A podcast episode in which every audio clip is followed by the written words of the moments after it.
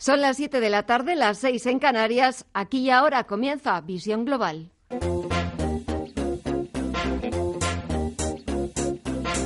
En Radio Intereconomía, Visión Global, con Gema González.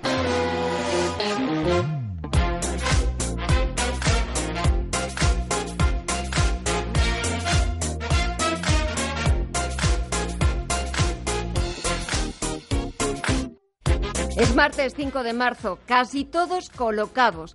Un ministro más de Pedro Sánchez en las listas de las generales por el Partido Socialista del 28 de abril. El titular de Ciencia, el ministro de Ciencia e Innovación, Pedro Duque, será cabeza de cartel por Alicante. Ahora solo falta meter en alguna candidatura a la ministra de Economía, Nadia Calviño, quien de momento es la única del gabinete socialista que no será candidata. El presidente dio órdenes a todo su equipo en Ferrat de hacerles un hueco a todos los ministros y ministras que quisieran concurrir el 28 de abril.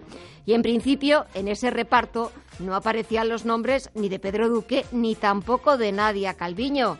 Pero quien manda, manda. Y a Pedro Sánchez se le ha ocurrido enviar a uno de sus fichajes estrella a la cabecera de cartel por Alicante, que es la quinta provincia más poblada de España y para la que se eligen 12 escaños, como en Sevilla. Aunque es cierto que el ministro Pedro Duque tiene poca o ninguna vinculación directa con su circunscripción, a no ser su chale de veraneo que sí está en una localidad alicantina, en Javia. Mientras tanto, echamos un vistazo a lo que está pasando en Wall Street, la principal bolsa del mundo, y vemos eh, cómo solamente el SP500 está en números rojos, cae un timidísimo 0,03% hasta los 2.792 puntos. El optimismo vuelve a ponerse entre los inversores, vuelve a colarse en el ánimo de los inversores que cada vez están más convencidos de que finalmente Estados Unidos y China pondrán fin a sus disputas comerciales. El promedio industrial Dow Jones sube un tímido 0,08% hasta los 25.841 puntos y el Nasdaq Composite sube también de forma muy ligera un 0,07% hasta los 7.583 puntos. En el mercado de divisas, el euro a solo dos días de que se reúna el Banco Central Europeo pierde el nivel de los 1,13 dólares y muy pendientes de la evolución del precio del crudo. Tenemos hoy un pequeño rebote. El barril de referencia en Europa, el tipo Bren, suma un 0,11%, 65,74 dólares. El futuro del West Texas, el de referencia en Estados Unidos, sube también de forma muy ligera hasta los 56,64 dólares el barril. Así están los mercados, así está la economía. Las noticias de las 7 con Alma Navarro e Iván Romero.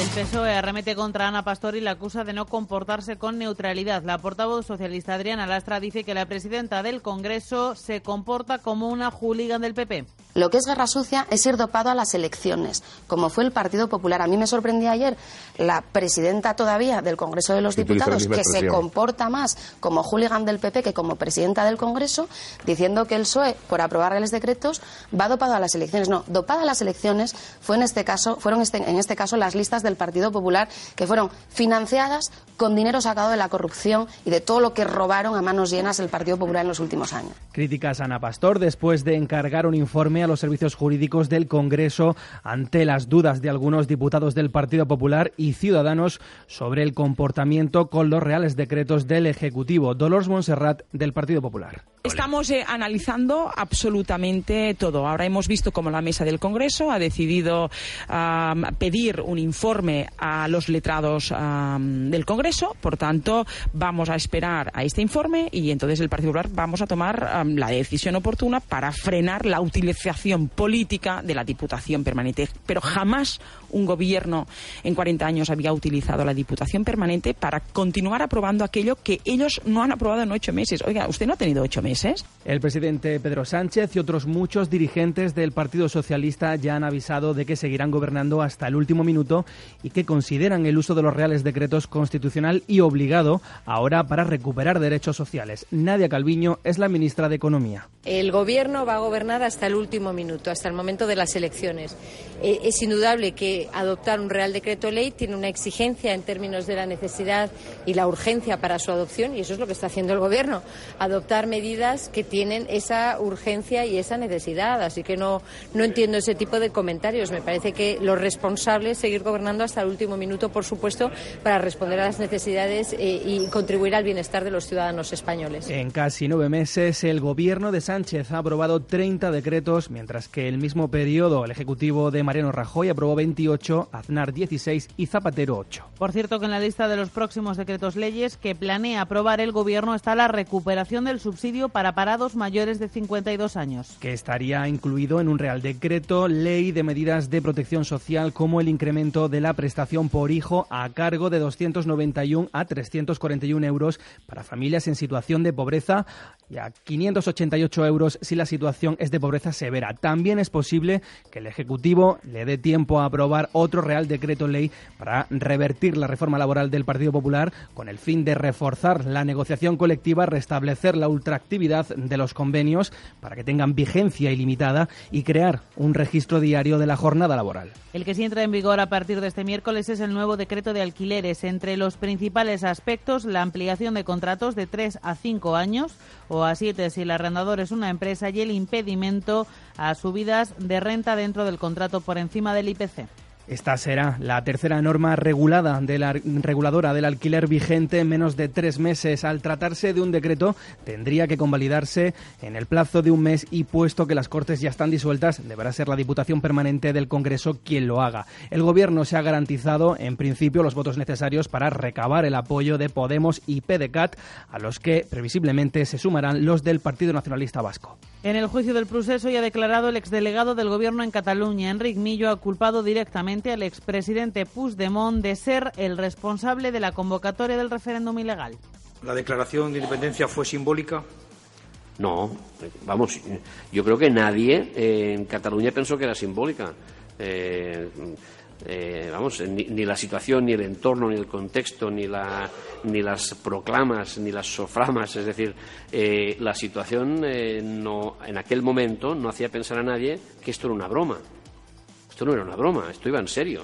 Millo ha señalado también al que fuera vicepresidente de la Generalitat cuando sucedieron los hechos enjuiciados Oriol Junqueras, del que asegura que su posición siempre fue la misma en referencia a conseguir la independencia de Cataluña. Nunca estuvieron dispuestos a dar marcha atrás, dice, que eh, eh, llevó a cabo este vicepresidente. Y el Tribunal de Tokio, que instruye el caso del expresidente de Nissan, Carlos Ghosn, ha aceptado este martes poner en libertad al empresario bajo fianza de 7,8 millones de euros. Aunque la decisión aún puede ser recurrida por la Fiscalía, de ser ratificada por el Tribunal, supondría que el Ejecutivo podría salir de prisión en la que permanece desde el pasado 19 de noviembre por presuntas irregularidades fiscales. El Tribunal había denegado las dos peticiones anteriores de libertad bajo fianza presentadas por la defensa de Gon al entender que podría destruir pruebas en contra o huir de Japón.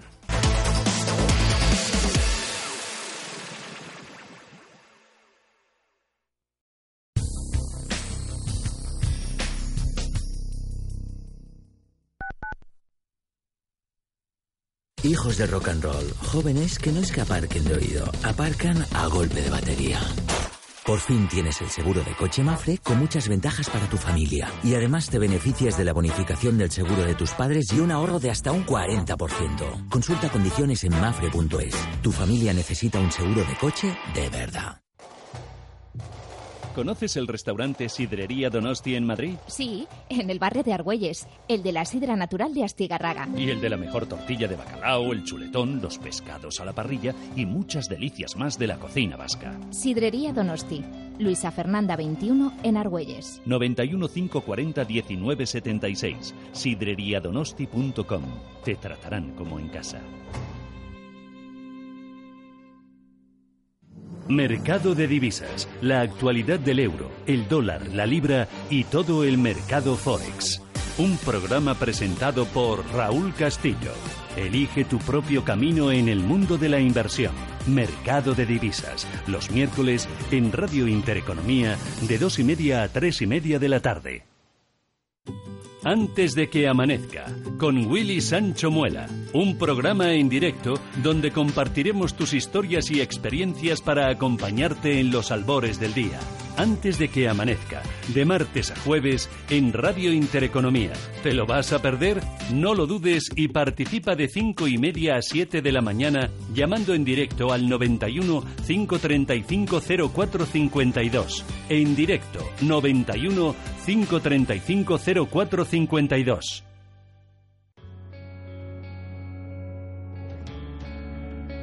Escuchan ustedes Radio Intereconomía. Información financiera en tiempo real.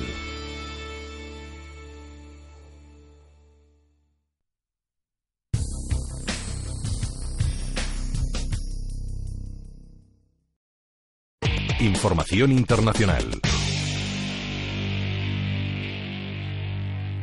Que nos lleva hasta Canadá, tercera dimisión en el gobierno de Justin Trudeau, esta vez de la jefa del Tesoro por el caso SNC Lavalin, en el que al primer ministro y a varios de sus colaboradores se les acusa de interferir en una investigación relacionada con la mayor constructora del país.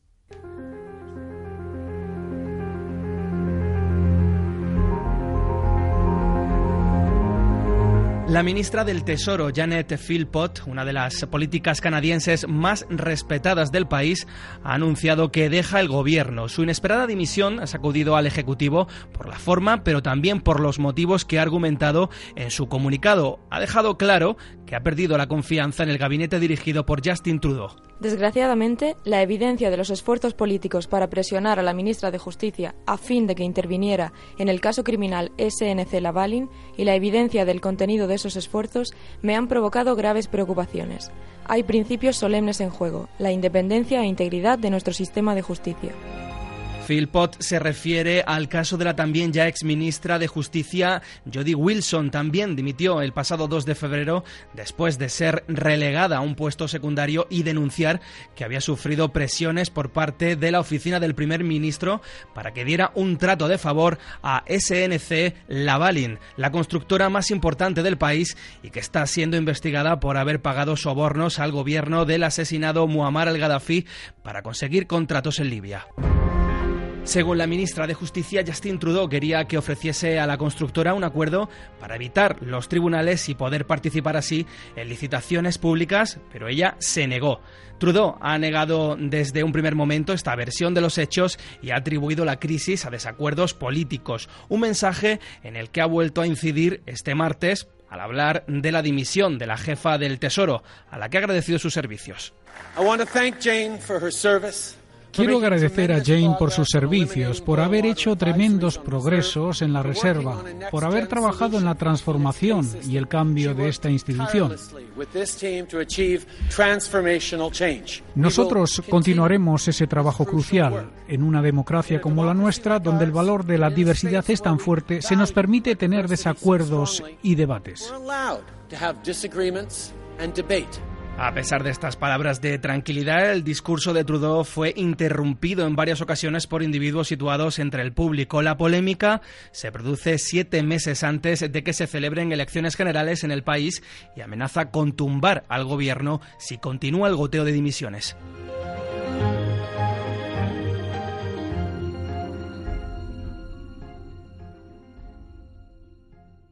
Invertir en bolsa no es un juego, por eso nuestra recomendación es que no siga invirtiendo sin aprender o su dinero irá a parar a manos de quien sí sabe hacerlo. Tenga en cuenta que por el dinero que usted puede perder en la próxima inversión que realice sin los conocimientos necesarios, en CML Bolsa le enseñaremos a invertir profesionalmente. Aprender a invertir en CML Bolsa será su mejor inversión. CML Bolsa 91 436 28 74 91 436 2874. Avisoscertificados.com, tu burofax online con un ahorro de hasta el 80%.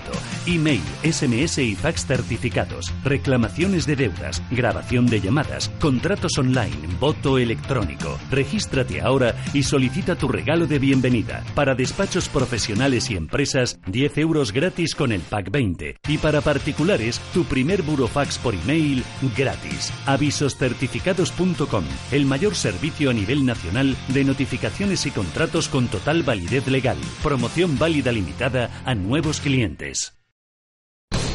Visión global. Los mercados.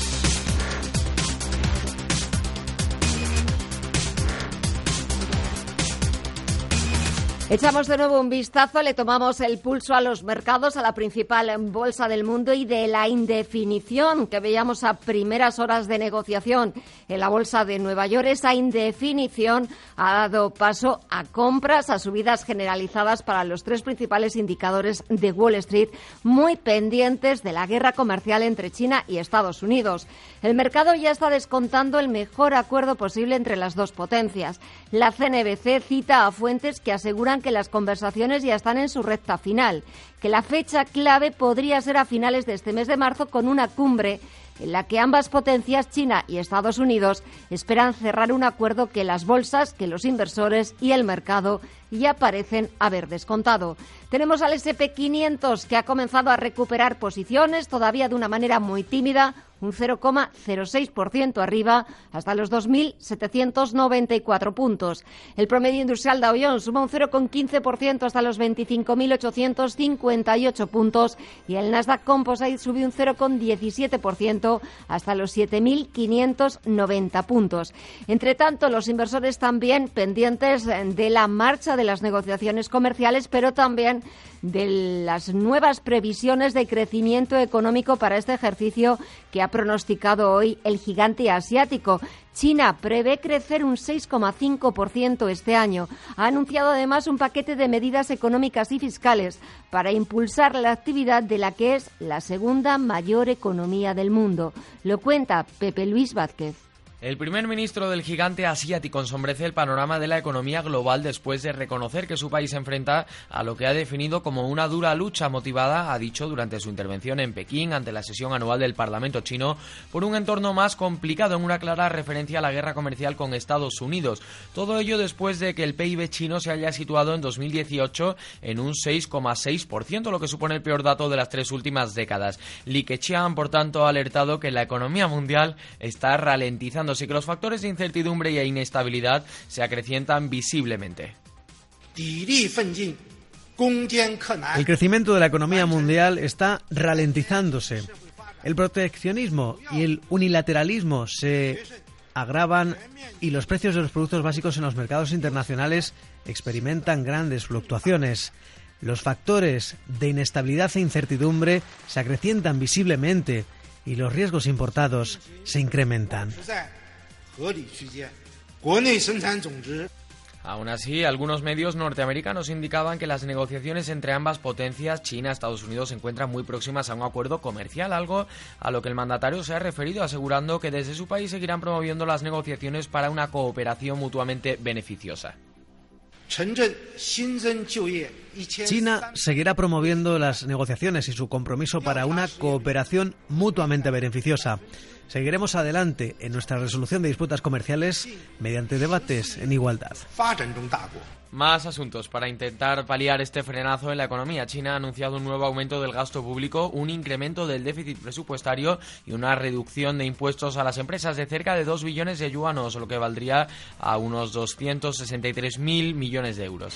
Y en cuanto a datos macroeconómicos, en Estados Unidos hemos conocido el índice Redbook de ventas minoristas, que bajó un 1,6% la semana pasada y reduce su avance interanual hasta el 4,2%.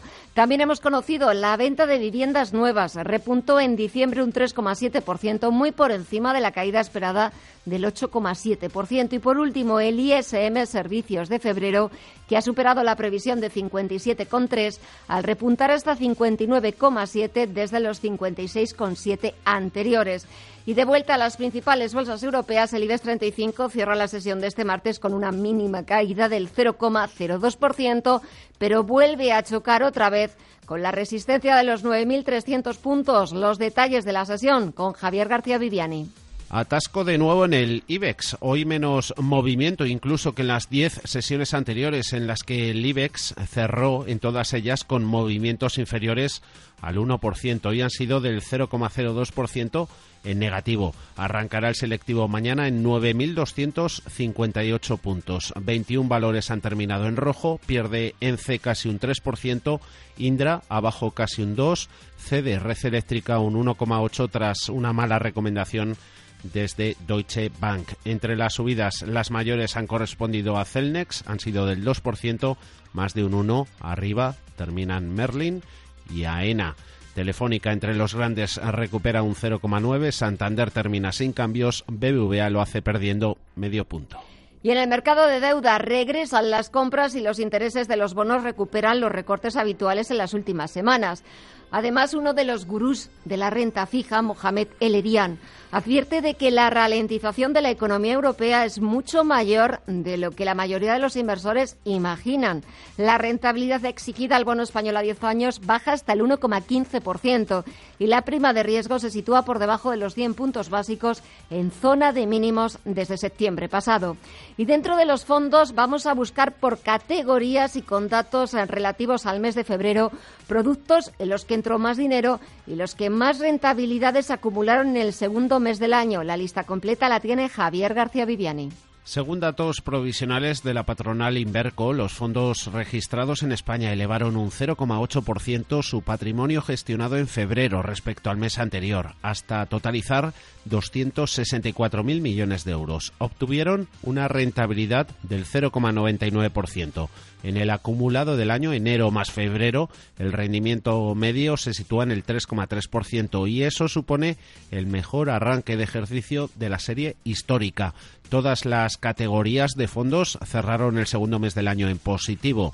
La renta variable internacional y la renta variable nacional obtuvieron rentabilidades del 3,1 y 1,2 en febrero. En fija también se ha rascado algo. Mar Barrero es analista de Profin, Grupo Arquía Banca. Pues ha habido una bajada ¿no? de, las rentabilidades, de los tipos de interés y eso ha permitido que los precios de los bonos eh, hayan subido y se ha recogido en las categorías de renta fija a corto plazo poco, pero en las de más de medio plazo sí que vemos que, están en positivo y con rentabilidades pues del cero y medio, incluso cercanos a, al 1% en aquellas en las que hay efecto divisa. ¿Ha rascado algo el conservador? La pregunta es si le queda algo por rascar para el resto del año. Fernando Luque es editor jefe de Morningstar. Pero yo creo que aquí el inversor conservador tiene que de alguna forma cambiar el chip.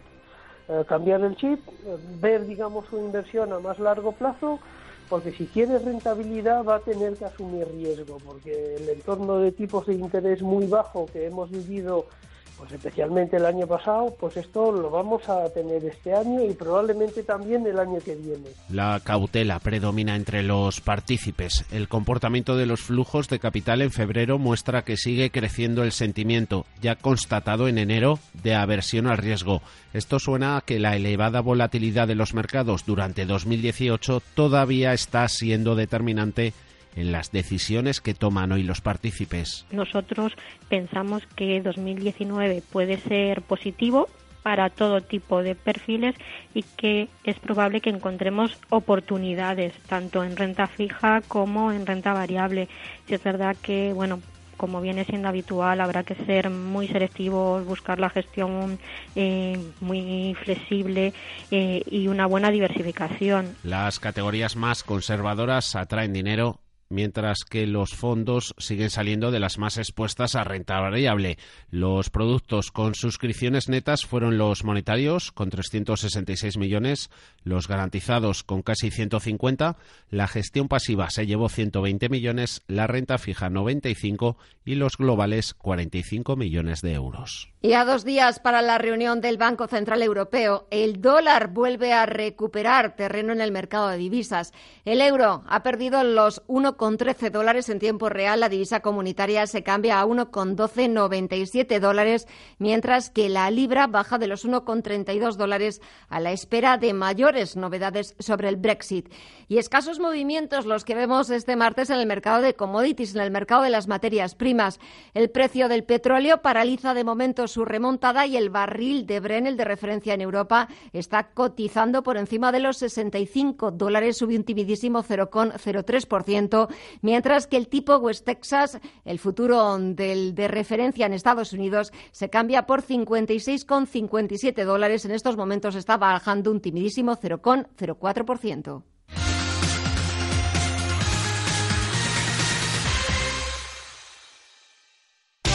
¿Cansado de la baja rentabilidad de los depósitos? ¿Decepcionado con tu inversión en bolsa? Miles de inversores llevan años disfrutando de la alternativa de Mi Triple A y están consiguiendo más por su dinero. ¿Cómo? A través de Mi Triple A puedes invertir tu dinero igual que lo hacen los bancos, de manera sencilla y totalmente transparente. Entra en mitriplea.com y descúbrelo. Recuerda, Mi Triple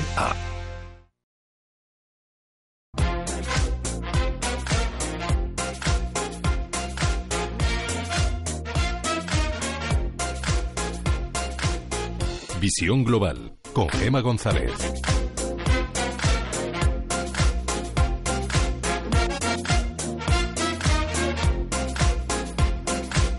Pasan algo más de 25 minutos de las 7 de la tarde, una hora menos en la comunidad canaria, y les hablamos de las conferencias eh, que preparan la Escuela de Finanzas e Intereconomía, porque seguro que les interesa conocer las claves para configurar su cartera de inversión. Es el título de la conferencia que se va a impartir el próximo lunes 11 de marzo a las seis y media de la tarde, gratuita o el seminario de introducción a las opciones financieras.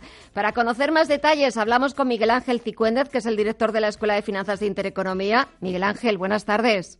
Eh, buenas tardes. Y también tenemos al otro lado del teléfono a Luis Martín Hoyos, es responsable de BMO Global Asset Management en España. Luis, muy buenas tardes. Hola, Gemma, buenas tardes. Bueno, Miguel Ángel, empezamos. Próximo lunes, dos conferencias claves para configurar la cartera de inversión, pero antes ese seminario de introducción a las opciones financieras. Cuéntanos. Bueno, pues el seminario, contándolo muy, muy brevemente, pensamos que pudiéramos estar haciendo un techo de mercado y entonces hemos considerado que dentro de los cursos que hacemos gratuitos, pues era bueno explicar cómo cubrir una cartera o como, sí, ya sea vía opciones o vía eh, futuros y entonces eh, patrocinado por MED vamos a hacer este curso de cuatro y media a seis y cuarto.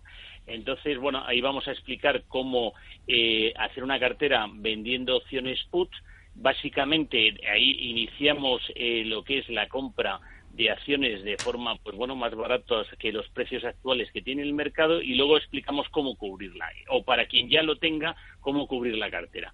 Bueno, es una, es una parte un poquito compleja, pero ya visto la parte de introducción a las opciones, ya pasamos a cómo estructurar una cartera de inversión básicamente con fondos de inversión. Ahí vamos a contar con Luis Martín, que este lo tenemos a la otra línea, eh, y bueno, ellos nos van a dar también ciertas ideas del mercado y bueno, se nos van a proponer ciertas, bueno, pues ya, digo, ciertas ideas de cómo está el mercado y en concreto van a hablar de algún fondo de inversión que yo lo he estado examinando y me parece bastante bueno. Luis, ¿cómo está ahora mismo el mercado de la renta fija, el mercado de los bonos? ¿Cómo ha comenzado este 2019? Bueno, la verdad es que el 2019 ha empezado muy bien teniendo en cuenta cómo terminó el año pasado, ¿no? que fue un último trimestre de año bastante, bastante malo. Y este año parece que tanto la bolsa como la renta fija han reaccionado muy positivamente, en gran parte compensando algo del daño que, que tuvimos todos durante el año 2018. ¿no? Lo que sí es cierto es que a pesar de las subidas, eh, el mar de fondo está intranquilo. ¿no? Tenemos pues temas del Brexit, tenemos un mundo que se está acelerando, habrá que ver a qué ritmo, tenemos a una China que está creciendo menos de lo esperado, eh, tenemos a la Reserva Federal que deja subir tipos de interés porque la economía americana no está creciendo tanto como se esperaba. O sea, que el mar de fondo invita quizá a cierta cautela y en ese sentido uno de los fondos que mañana, o sea, que, el, que presentaremos el día 11 es un fondo mixto conservador que tiene una trayectoria espectacular. En 24 años solo ha perdido dinero en dos años, que fue el año 2002. El año pasado hizo un menos 0,7 y que el año 2008, que fue un año que todos recordamos que fue eh, muy duro para los mercados, este fondo subió un 12%, ¿no? Entonces la idea es explicar cómo lo hacemos y cómo pues podemos posicionarnos en un entorno de mercado tan complicado como pensamos que va a venir en el 2019 para que el inversor tenga una trayectoria pues, más estable en su cartera. ¿no? Luis, un escenario complicado. Es cierto que todavía quedan muchas incertidumbres, sobre todo políticas en el horizonte, pero al mismo tiempo de complicado, muy interesante, con muchas oportunidades de inversión, con muchas oportunidades también de buscar rentabilidad, dejándose asesorar por los mejores, por los profesionales.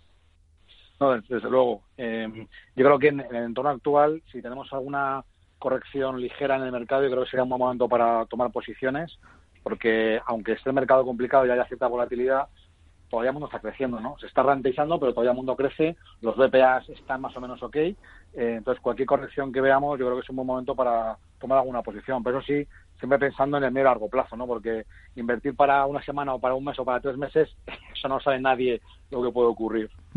Miguel Ángel, este seminario de introducción a las opciones financieras y después eh, la conferencia sobre las claves para configurar eh, tu cartera de inversión, eh, cualquier inversor que nos esté escuchando, que le guste la bolsa, que le guste este tema de, invertir, ¿tiene que saber de esto o puede ser un principiante que quiera escuchar a los mejores?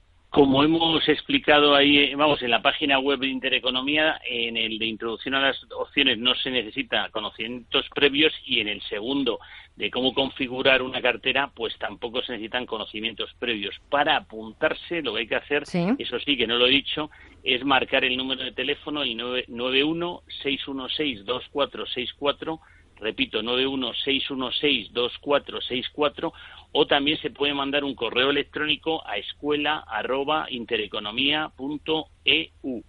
¿Dónde van a ser las conferencias? Las conferencias es en la, las vamos a hacer en la Fundación mm. Intereconomía y bueno, marcando el número de teléfono o mandando un correo electrónico, pues allí les informamos exactamente dónde están y bueno, y de los horarios y del contenido.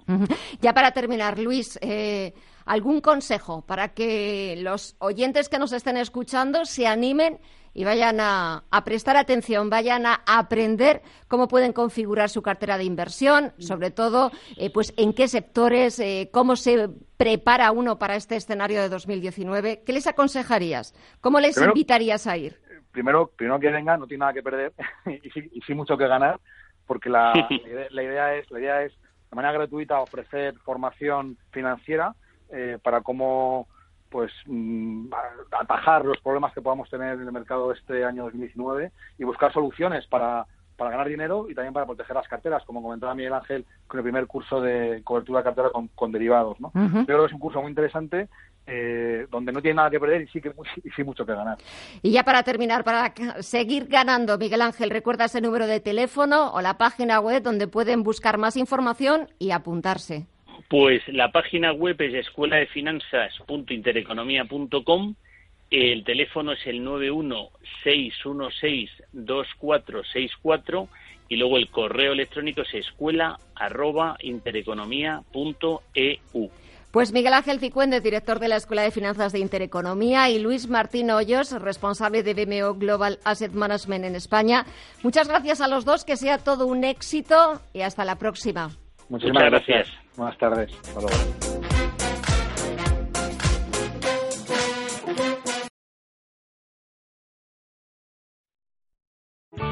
Bontobel Asset Management calidad suiza con el objetivo de obtener rendimientos superiores a largo plazo. En Bontobel Asset Management siempre estamos a la vanguardia de las inversiones activas en bonos y acciones. Para más información, entre en nuestra página web bontobel.com barra am.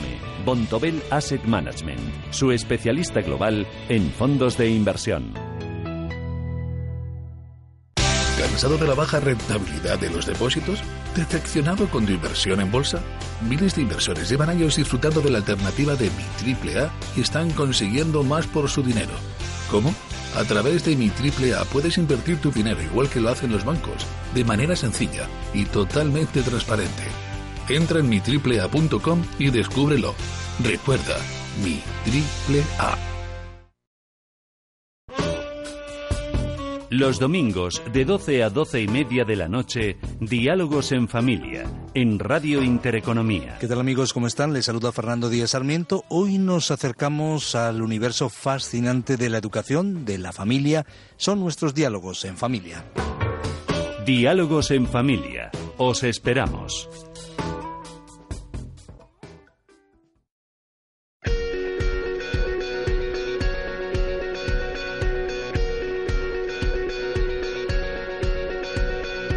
Visión Global, un programa para ganar.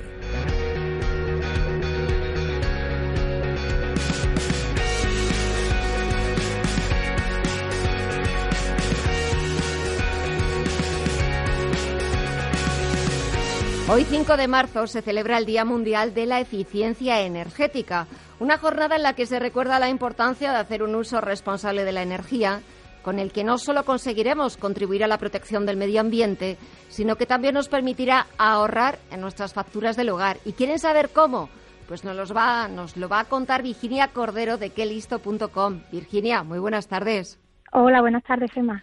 ¿Los españoles somos eficientes energéticamente hablando? Bueno, pues podemos decir que no somos lo, lo suficientemente eficientes que deberíamos ser. Eh, lo que pasa también es que en España no hay mucha concienciación acerca de la eficiencia energética, algo que deberíamos de tener en cuenta porque, como acabas de comentar, la eficiencia energética no solamente sirve para contaminar menos, para proteger ese medio ambiente, sino que también nos va a ayudar a ahorrar en facturas como la luz, el gas, que tienen tanto peso en la economía familiar. Y hablando de, ahorrar, que siempre viene bien en los bolsillos eh, de los consumidores, eh, ¿cómo mm. podemos ahorrar, por ejemplo, más de 500 euros al año en las facturas? ¿Es posible? ¿Cómo se puede hacer eso? Sí, claro que es posible. Porque parece algo de magia. Sí, sí, pues no, es, eh, de hecho son con acciones muy cotidianas que ni siquiera nos va a suponer una gran inversión. bueno, pues por ejemplo, pues si nos podemos duchar en vez de tomar un baño, algo que nos va a permitir no solamente ahorrar agua, sino también vamos a poder ahorrar electricidad o gas. También en la cocina podemos ahorrar, por ejemplo, cuando estamos cocinando algún alimento en el horno, abrimos la puerta para ver si ya está, no está. Bueno, pues con esto que sepamos que se va el calor del horno y nos va a hacer gastar mucha más energía de la que podríamos gastar sin hacer este gesto o calentar eh, con, ayuda del calor residual, apagar la vitrocerámica antes de que el alimento se termine de cocinar. Eh, también, bueno, ahora que ya se empieza a acercar el buen tiempo, ya se va acercando estos meses ya de calor, tenemos que tener en cuenta no abusar del aire acondicionado y, bueno, pues tener en cuenta que con una temperatura entre 24 y 26 grados es más que suficiente para mantener nuestro hogar eh, confortable. Eh, claro, todo esto eh, son, a veces también es un poco sentido común eh, el ir mirando, bueno, pues el funcionamiento de determinados electrodomésticos o el pues ser más conscientes, como tú decías, pues cuando abrimos la puerta del horno, pues para ver cómo, cómo se va haciendo, que pues solemos quizás abrirla demasiadas veces. Claro, todo esto estamos hablando de, bueno, pues, pues pequeños consejos que nos permiten ahorrarnos a final de mes, pues euros, algunos euros en la factura, pero ¿y si hiciéramos una pequeña inversión en casa? ¿Cuánto podría ascender ese ahorro? Bueno, pues tenemos que tener en cuenta que con la eficiencia energética incluso podríamos hablar de más de mil euros ahorrados anualmente. Y una de las cosas más importantes quizás que sea el aislamiento de nuestro hogar, que ya aquí sí entramos ya en una inversión propiamente dicha, porque hay que, hay que hacer, pues eso, hay que rehabilitar el edificio. También tenemos que tener en cuenta que desde 2006 es obligatorio que, los edificios que vayan a ser rehabilitados cuenten con este aislamiento térmico, porque, como decimos, ya no solamente va a ayudar a que el edificio mantenga más esa, esa energía en ese calor en invierno, sino que también va a impedir que el calor entre en verano. Por lo tanto, vamos a conseguir que nuestro hogar sea eficientemente eh, energético, eh, eficientemente energético. Además, eh, es cierto que muchas veces no nos damos cuenta, pero algo a lo mejor un gesto tan sencillo como utilizar bombillas de bajo consumo, lo que puede suponernos a final de mes. Exactamente, en que listo calculamos que incluso utilizar lámparas LED, bombillas LED, eh, nos puede suponer un ahorro de más de 150 euros en la factura de la luz anual. Y esto, esta, este tipo de, bombillas no solamente son más eficientes porque eh, consiguen mm, utilizar más energía para iluminar nuestro hogar, sino que también va a, contaminar menos que otro tipo de, luminaria. Y también es cierto que algo que deberíamos hacer eh, como consumidores es comparar ofertas de luz y de gas, ¿verdad? O sea, no quedarnos a lo mejor con la primera que veamos o porque es nuestra compañía tradicional, siempre hemos estado con ella, sino que hay veces que, hay que comparar y ver, pues quizás otras ofertas que sean más interesantes. Sí, efectivamente, eh, las comercializadoras pues nos pueden ofrecer muchísimas ofertas que a lo mejor no las tenemos en cuenta a, primera a primera vista, pero que nos pueden ayudar a ahorrar en nuestra en nuestra factura final. Eh, pues no sé, por ejemplo, podemos ver si se ajusta más o menos al consumo que, hacemos o si la eh, utiliza energía verde, energía renovable, que también es importante, pues entonces podemos comparar este tipo de, tarifas en un comparador eh, online y esto nos va a ayudar a elegir no solamente la más barata, sino también la más adecuada a nuestro tipo de consumo. Eh, también, aparte de, todos estos consejos, eh, Virginia, hay aplicaciones, ¿no? Sobre todo en el tema de la luz que me está comentando mi compañera Almudena, que te van indicando eh, a qué hora del día o en qué momento del día te sale más barato poner una lavadora o pasar la aspiradora. Eso también ayuda al consumidor de cara pues, a ahorrarnos algunos euros de la factura final de mes. Sí, claro, podemos encontrar además también tarifas con este tipo de discriminación horaria en el que, bueno, pues las horas, normalmente las horas de la noche suele ser más barato, la, suele ser, la electricidad está más barata, entonces pues eh, gestos como ese, como poner la lavadora o utilizar la aspiradora, lo podemos hacer en unas horas en las que la electricidad está más barata y eso va a repercutir en nuestra factura. Claro, siempre intentando no molestar a, posibles vecinos y Hombre, por supuesto, porque imagínate que te dice que de madrugada es cuando pues eh, sale más barato, pues no vas a ponerte con, con la aspiradora porque pues eh, al final sí que te ibas a ahorrar porque te iba casi a echar de casa los, vecinos. Hay que tener también sentido común. Sí, claro. Pero bueno, pero es verdad que, que este tipo de aplicaciones pueden ser de mucha utilidad porque sobre todo pues te das cuenta si tienes la mañana libre o tienes la tarde de cuándo sale más barato. Oye, pues si sale más barato a partir de las eh, siete y media de la tarde, pues aprovechas ese momento. Claro, sí, totalmente. Además, también nos va a ayudar a, ver que, cómo, consumimos la, electricidad y eso, a darnos cuenta, pues, eh, pues esto lo puedo hacer mejor, esto lo puedo hacer peor. Puedes tener un seguimiento de ese consumo mensual o anual que estás haciendo de la electricidad en tu hogar o de la energía en, general. Claro, y aparte no solamente, porque claro, eh, este Día Mundial de la Eficiencia Energética, es decir, también hay que saber utilizar con cabeza la energía, porque claro, la energía no es ilimitada, también tenemos que empezar a ser conscientes y cada vez más de que la luz o el gas se paga, eh, quizás a lo mejor en España se pagan más caro que en otros países europeos, que es muchas veces una de las principales reivindicaciones o quejas por parte de las organizaciones de consumidores, sino que también de alguna forma eh, estamos, hay que pensar en eh, la protección del medio ambiente. Sí, totalmente. Además, España es un país con una gran dependencia de suministros externos. sobre todo, más del 80% de, de nuestra energía viene del petróleo, digamos, más de 20 puntos con respecto a la media europea, como, como bien dices.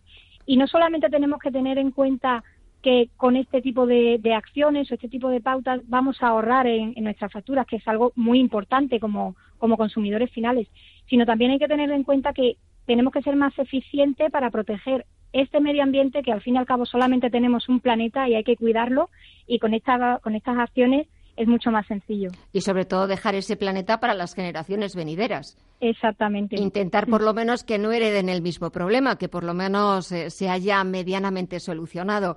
Y ya para terminar, Virginia, en este Día Mundial de la Eficiencia Energética, ¿Cuál sería la principal reivindicación? Bueno, pues la principal reivindicación podemos decir que es ser más eficientes, tomar sobre todo conciencia de la importancia de ser eficientes energéticamente, no solamente, como ya hemos dicho, para proteger este planeta, para dejarle un futuro mejor a nuestros hijos, a nuestros nietos, sino que también para mirar por nuestros bolsillos, porque al fin y al cabo nos va a repercutir en nuestro día a día y es muy importante tomar conciencia de ello y tenerlo presente en el día a día. ¿Cada vez somos más conscientes o estamos empezando a serlo ahora? No, cada vez, eh, claro, somos más, más conscientes ya también con, el, con el cambio climático. Claro. La, la ciudadanía se va concienciando más de, de, cuidar, pues eso, el, el, medio ambiente, de cuidar el, el planeta. Sí, sí. eh, y con respecto al resto de Europa, ¿cómo está España? Bueno, pues España ya, como hemos comentado, Sí. eh, no es tan eficiente como el resto de Europa. La energía, la, la electricidad suele ser también más cara en España que en el resto de Europa, pero bueno, por, por cuestiones como la- las emisiones de, de CO2, Ujú. eh, la- la- el viento y demás. Pero bueno, vamos por el buen camino, cada vez vamos tenemos me- mejor conciencia del tema y este es el camino a seguir y el camino que debemos de, de marcar. O sea que conseguiríamos un aprobado y un progreso adecuadamente. Sí, exacto, progresa adecuadamente. Pues a ver si continuamos ese progreso y sobre todo en este Día Mundial de la Eficiencia Energética, estos consejos que nos has dado, que nos ha dado Virginia Cordero de quelisto.com, consejos para hacer un uso responsable de la energía con el que no solo vamos a conseguir contribuir a la protección del medio ambiente, a dejar un planeta más limpio para las generaciones futuras, sino que también nos va a permitir ahorrar algo muy, muy importante en nuestras facturas del hogar. Virginia Cordero de quelisto.com. Pues muchísimas gracias por esos consejos, a ver si los ponemos en práctica. Que pases una muy buena tarde y hasta otra próxima ocasión. Muchas gracias igualmente.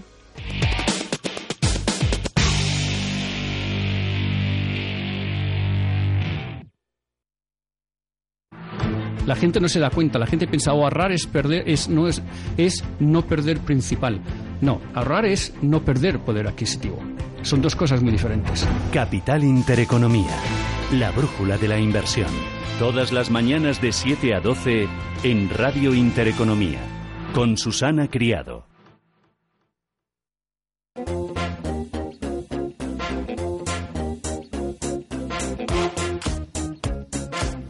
En Radio Intereconomía, Visión Global.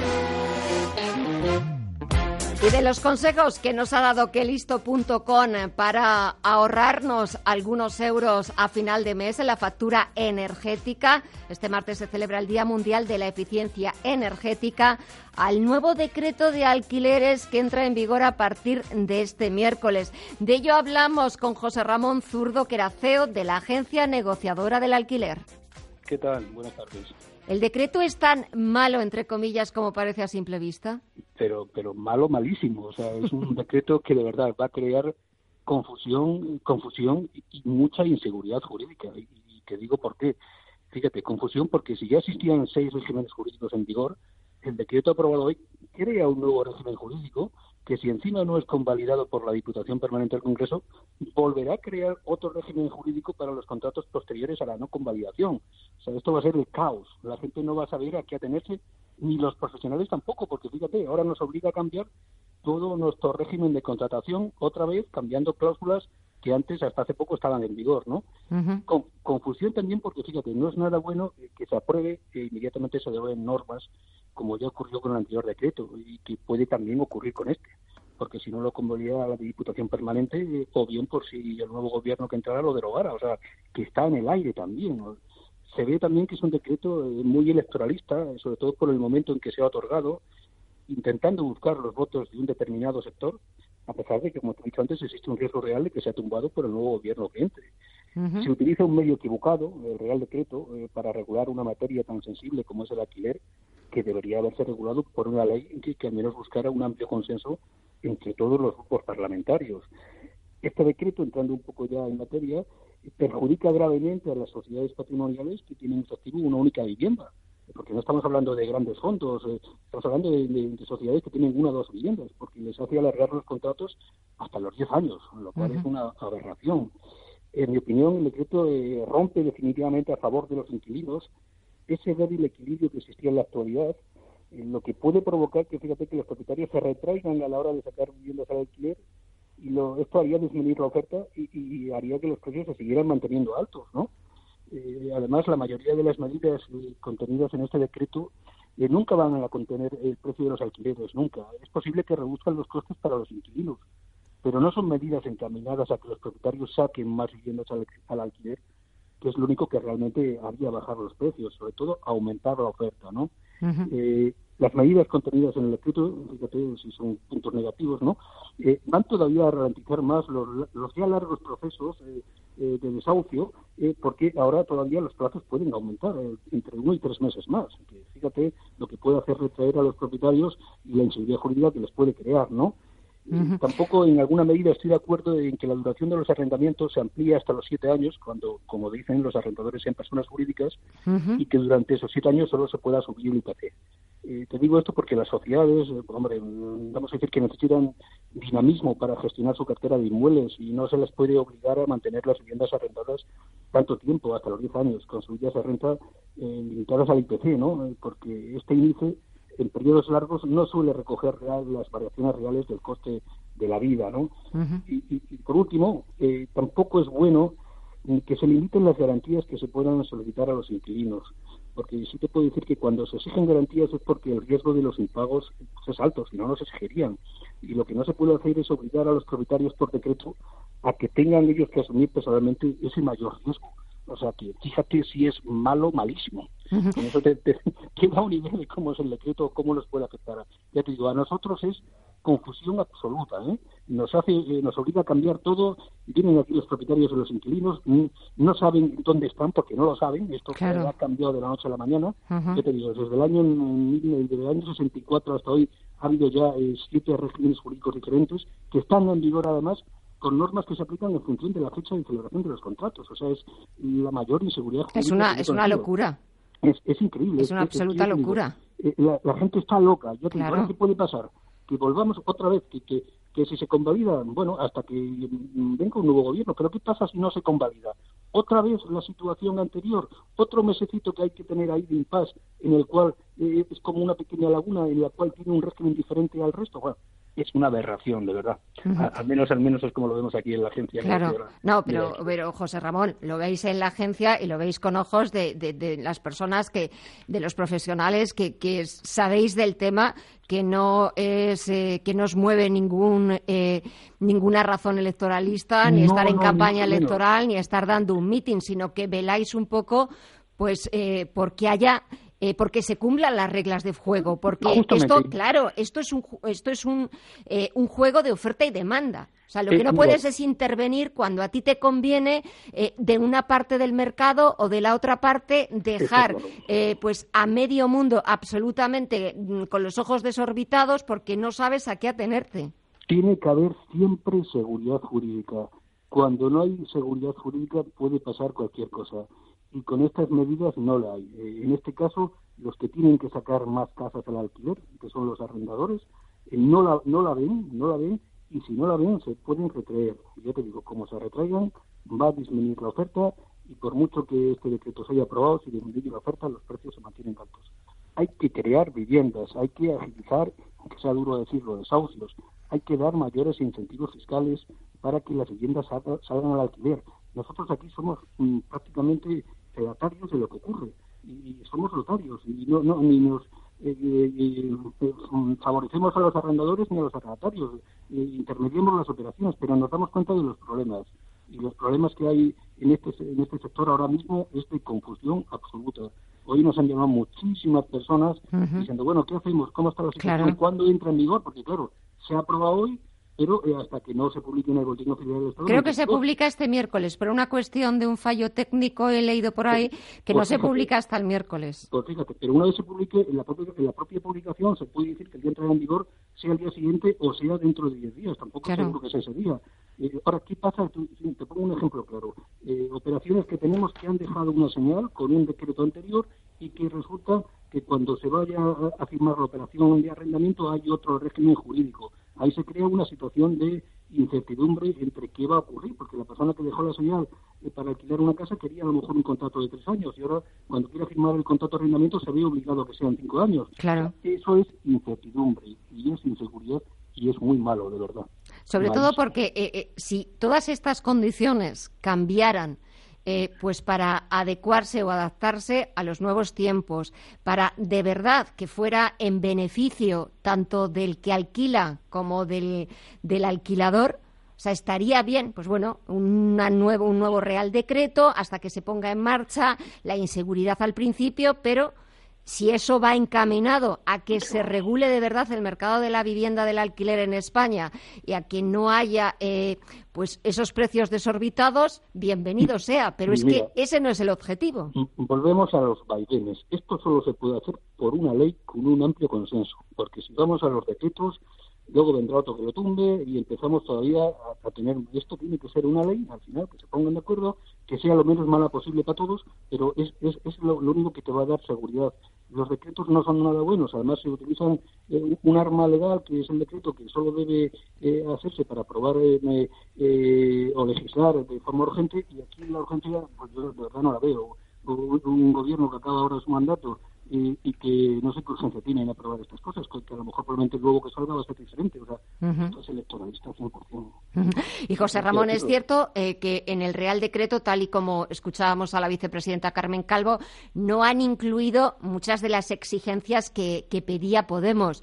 Si se hubieran incluido, ¿cómo hubiera quedado? Pues mira, eso ya hubiera sido. De todas maneras, las exigencias que quería Podemos era de, vamos a, decir, de imposible cumplimiento. O sea, quería intervenir el precio de los alquileres, ¿no? Pero claro, eh, intervenir el precio de los alquileres es modificar la ley de arrendamientos urbanos. La ley de arrendamientos claramente define en su artículo 17 que las rentas las fijan las partes libremente, ¿no? Entonces, claro, modificar la ley por decreto es imposible, con lo cual eh, tenía poco sentido lo que quería Podemos. O sea, eh, tendría que regularse la materia por una ley y con, lo cual el decreto no tendría sentido. O sea, que eso era un brindis al sol para también, para, para anunciar unas medidas que sabían que era imposible cumplir pero bueno, a lo mejor con esas medidas aumentaba su número de electores, o sea que no, no tenía sentido lo que proponía eh, Podemos, porque ya te digo, nunca se podía intervenir los precios si no se modifica la ley de arrendamientos Y por un decreto no se puede modificar, tiene que ser por otra ley posterior, ¿no? O sea que era, eso era un brindis al sol. Y si os hubieran pedido opinión, que después cuando pasan estas cosas eh, no se pide opinión a los verdaderos expertos, a los verdaderos profesionales, ¿cuál sería eh, según vuestro criterio, eh, según vuestra opinión, cómo debería ser una política en materia de vivienda? Pues vamos a ver, primero pausada. O sea, nunca de esta manera como se ha querido hacer, rápido, para que acaba la legislatura, no, tenía que ser pausada. Y segunda, ya te digo, yo creo que la clave de todo esto es aumentar la oferta de viviendas. O sea, aquí tiene que haber un equilibrio entre oferta y demanda. Cuando eh, si la oferta aumenta considerablemente, pues lógicamente los precios bajan. Eh, si no es así, no. Y entonces, ¿cómo se aumenta la oferta? Pues como te he dicho antes, eh, vía construcción de nuevas viviendas sociales destinadas al alquiler, para que son políticas sociales a medio plazo, ¿no? agilizando los procedimientos de desahucios, pues también es así. Mira, hay, se habla en el sector que hay como un millón de viviendas vacías que los propietarios no se atreven a sacar al alquiler por el tiempo que tardarían en recuperarlas.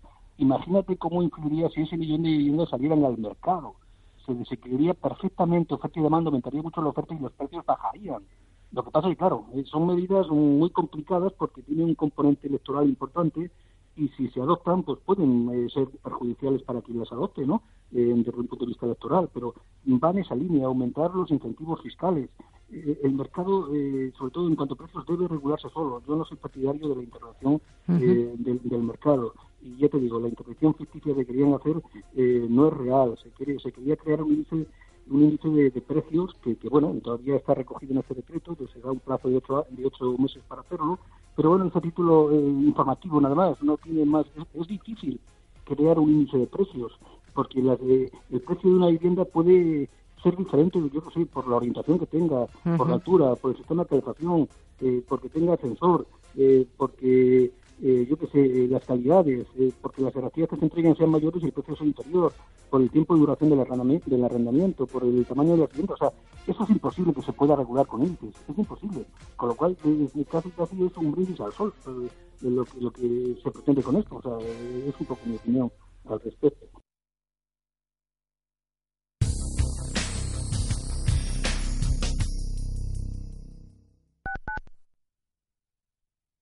Los mercados financieros, las bolsas más importantes, la información más clara, más precisa.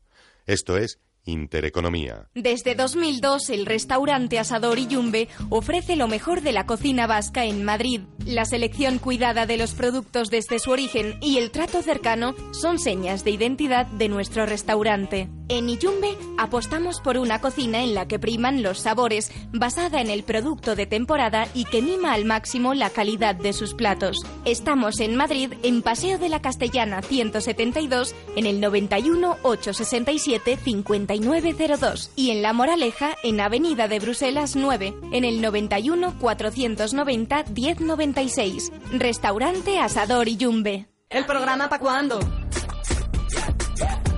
¿El programa para cuándo? Hola, soy Javier Castro. Cada sábado por la tarde lo damos todo, porque usted se merece lo mejor. Por eso he pensado que ese todo debe ser de primera. Todo y de primera. Música, viajes, libros, cine y teatro, arte y cultura. Los sábados por la tarde, a partir de las 6 en punto aquí, de primera. Para que diga con razón, ya lo tengo todo. ¿El programa para cuándo? El próximo sábado a las 6 de la tarde aquí, en Radio Intereconomía. el anillo para cuándo? Sí, tú. ¿Eres de los que escucha entre tú y yo lo que tú quieras? Dicen de vosotros que no entendéis de límites, que la economía con Diego Martí Alay no tiene barreras y que con Jacobo Parajes cada sábado tocáis el cielo. Sinceramente, enhorabuena. Eres realmente inconformista. Y tú que todavía no lo conoces, toma nota. Entre tú y yo, lo que tú quieras, con Paula Pérez Salazar. Una manera desenfadada de pasar los sábados a las 2 de la tarde en Radio Intereconomía.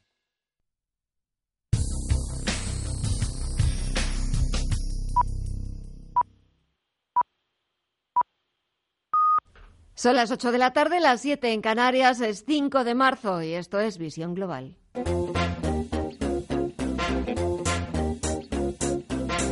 En Radio Intereconomía, Visión Global, con Gema González.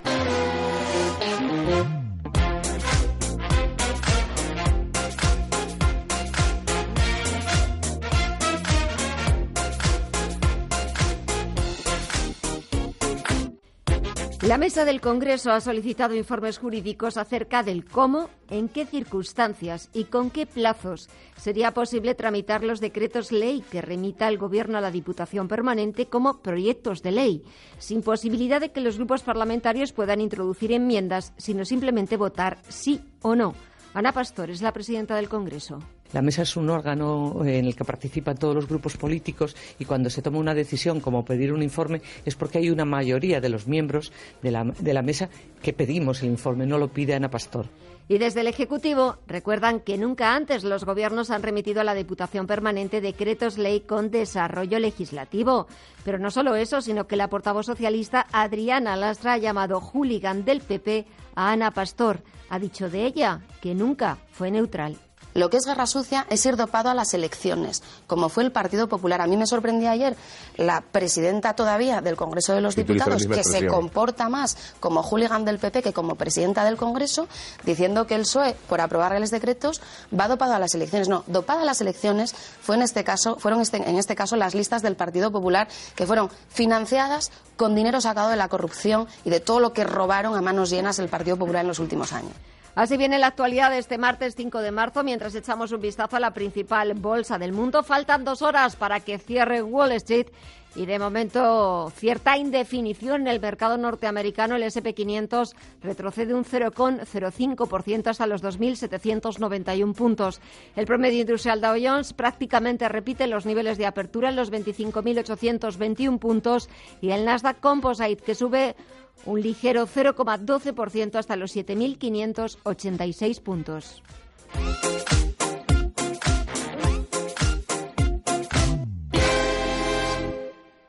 CaixaBank patrocina este espacio. Undécima jornada del juicio del Prusés. Esta tarde se esperaba con interés el testimonio de Diego Pérez de los Cobos, coronel de la Guardia Civil, encargado de coordinar la actuación policial contra el referéndum del 1 de octubre. Es que abundara en los argumentos del entonces presidente de la Generalitat para eh, poner por encima de todo una expresión que había en la parte expositiva y no en la parte que él había recibido.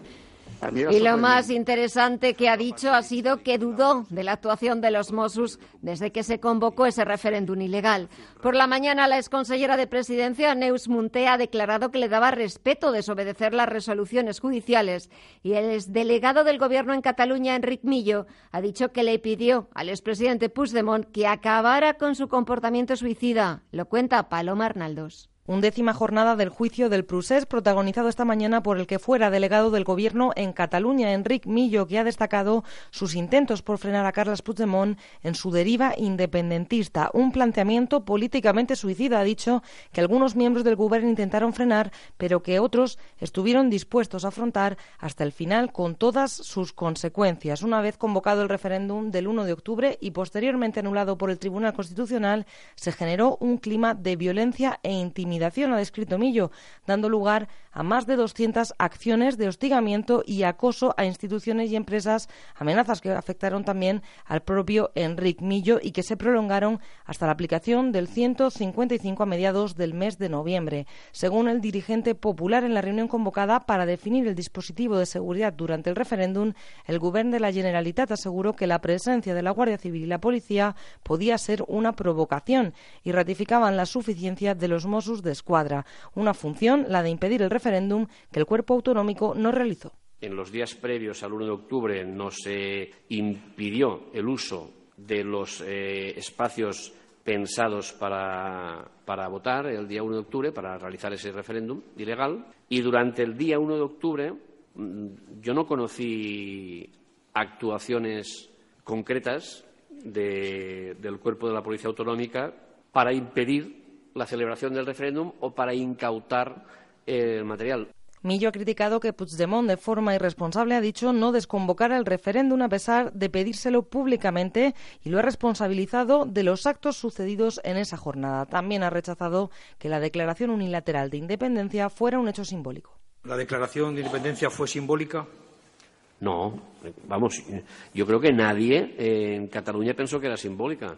Eh, eh, vamos, ni, la situación, ni el entorno, ni el contexto, ni, las proclamas, ni las soframas. Es decir, eh, la situación eh, en aquel momento no hacía pensar a nadie que esto era una broma. Esto no era una broma, esto iba en serio. El Tribunal Supremo ha pospuesto al jueves la declaración de mandos policiales en el 1 de octubre y deja para la semana que viene las testificaciones vinculadas a Unipost. CaixaBank ha patrocinado este espacio. Escuchar, hablar Hacer. Tres palabras que en CaixaBank definen nuestro compromiso contigo. Escuchamos para entenderte. Hablamos donde quieras y cuando quieras, pero sobre todo, juntos, hacemos que avancen tus proyectos y los de la sociedad. CaixaBank. Escuchar, hablar, hacer. La actualidad nos deja más titulares o las noticias de las 8 con Alma Navarro e Iván Romero.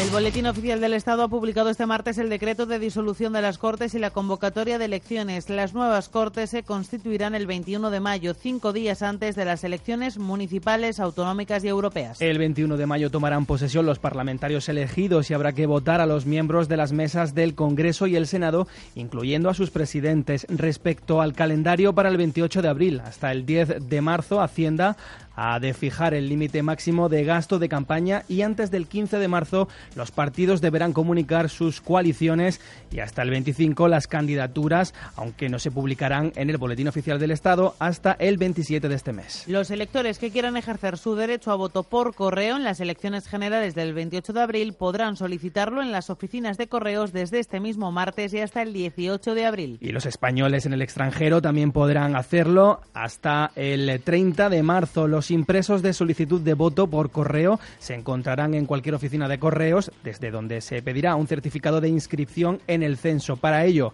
el solicitante tendrá que llevar consigo el DNI, permiso de conducir, pasaporte o tarjeta de identidad. Tras este proceso, que es gratuito, le remitirán por correo certificado la documentación para emitir su voto. El presidente del Gobierno, Pedro Sánchez, ha inaugurado la segunda conferencia nacional tripartita sobre el futuro del trabajo que queremos y ha hablado especialmente del trabajo de su ejecutivo en la lucha contra la precariedad laboral y el trabajo digno. Según Sánchez, se han mejorado las condiciones de empleo de más de 200.000 personas en los últimos nueve meses. Y en estos nueve meses hemos abordado reformas y planes ambiciosos que ya están dando sus frutos. Por ejemplo, la lucha contra la precariedad. Pusimos en marcha, a principios del mes de junio-julio del año pasado, el plan director para un trabajo digno, por un trabajo digno, que ha convertido hasta el momento, o ha mejorado, mejor dicho, 200.000 empleos, sus condiciones laborales, a, a, esos hombres y mujeres. Mientras, desde los sindicatos se resisten a que el Gobierno no aborde la derogación de determinados aspectos de la reforma laboral y piden que lo haga antes de que acabe la legislatura. Pepe Álvarez, de UGT para nosotros sería difícilmente explicable eh, que esta legislatura, eh, que no solo conlleva estos ocho meses del gobierno del señor Sánchez, que también eh, conlleva los meses del gobierno del señor Rajoy, que como ustedes saben, además teníamos un proceso de negociación abierto también con el gobierno del PP, que finalmente esta legislatura eh, se acabe sin que eh, estos elementos sean cambiados y en ese sentido lo vamos a parar. Y desde la COE, su presidente Antonio Garamendi advierte contra los atajos en materia laboral. Los atajos son de corto plazo y los de largo plazo son aquellos que se llegan con, con diálogo social. El Tribunal Supremo ha fallado que en un despido colectivo los empleados temporales no tienen por qué recibir el mismo trato que los contratados indefinidos, ya que no son equiparables. En una sentencia de enero de este año se detalla que es legal que en un expediente de regulación de empleo solo se acojan al mismo los trabajadores fijos, mientras que para los temporales se planteen despidos individuales. Es la primera vez que el Supremo se pronuncia sobre este asunto en una sentencia que ha contado con siete votos a favor y cinco en contra. La OCU alerta contra el consumo en exceso de alimentos publicitados como detox. La Organización de Consumidores previene contra la ingesta desmesurada de zumos de aloe vera, batidos de hojas verdes o algas. Señala también que las supuestas virtudes y los límites de consumo saludable son objeto aún de investigación. Como norma general, la OCU aconseja tomarlos de forma moderada y esporádica dentro de una dieta variada. En el caso de la aloe vera, por ejemplo, la organización previene contra el consumo excesivo de uno de sus componentes, la aloína, a la que se atribuyen beneficios laxantes. En Estados Unidos, los demócratas acaban de abrir una investigación contra Donald Trump a través del Comité Judicial de la Cámara de Representantes que tiene como fin probar el supuesto abuso de poder del presidente. El comité presidido por Gerald Nadler ha solicitado documentos a un total de 81 agencias, individuos y otras entidades ligadas al mandatario. We will be uh, issuing document requests to over 60 different people and individuals uh, Entre ellas a la uh, Casa Blanca, el FBI o la Fundación Trump para demostrar la supuesta obstrucción a la justicia y la corrupción del republicano. Preguntado Trump sobre si estaba dispuesto a colaborar con la investigación, ha dicho que él colabora todo el tiempo con todo el mundo. La Policía Metropolitana de Londres ha interceptado tres artefactos explosivos en puntos centrales de la capital británica. Dos de ellos han sido encontrados en los aeropuertos de Heathrow y London City y el tercero en la estación de metro de Waterloo. Ninguna de las bombas caseras ha causado heridos ni daños materiales. De hecho, ni siquiera ha llegado a faltar, ha, hecho falta desalojar los lugares donde se han encontrado. Ahora la policía antiterrorista los investiga y considera que estos tres ataques podrían estar relacionados entre sí. La policía irlandesa está colaborando con la investigación, ya que al menos dos de los tres paquetes tenían sellos de ese país. Y el japonés Arata Isosaki es el nuevo premio Pritzker 2019, el Nobel de la Arquitectura. El octogenario autor del Palau San Jordi de Barcelona es el octavo japonés en recibir el. El jurado destaca que su obra supera el marco de la arquitectura para plantear cuestiones que trascienden eras y fronteras. Desde sus primeros trabajos en la década de los 60 se convirtió en el primer arquitecto japonés en forjar una relación profunda y duradera entre Oriente y Occidente.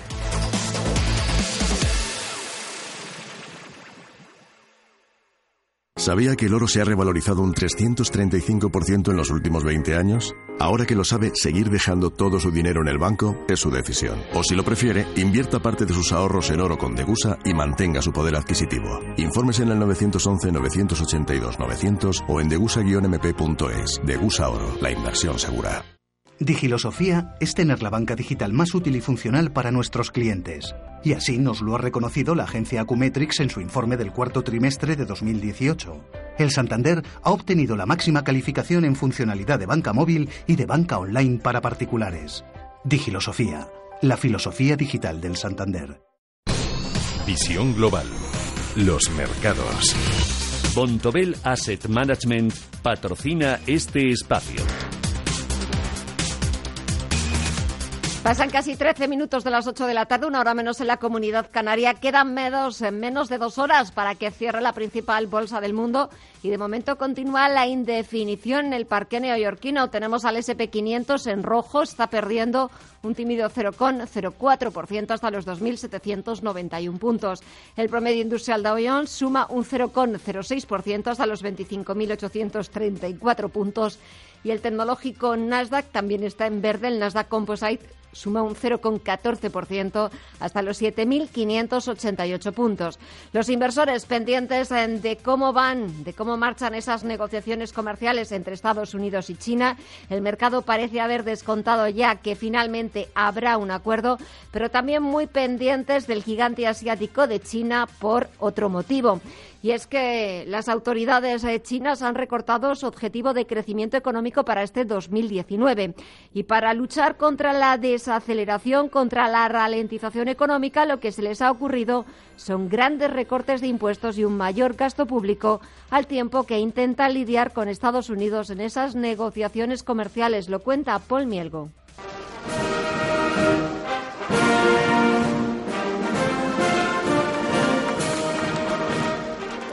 El objetivo de crecimiento para el Producto Interior Bruto que ha presentado el primer ministro Li Keqiang en el inicio del Congreso Nacional del Pueblo se ha fijado entre el 6 y el 6,5% para 2019, la previsión más débil en casi tres décadas.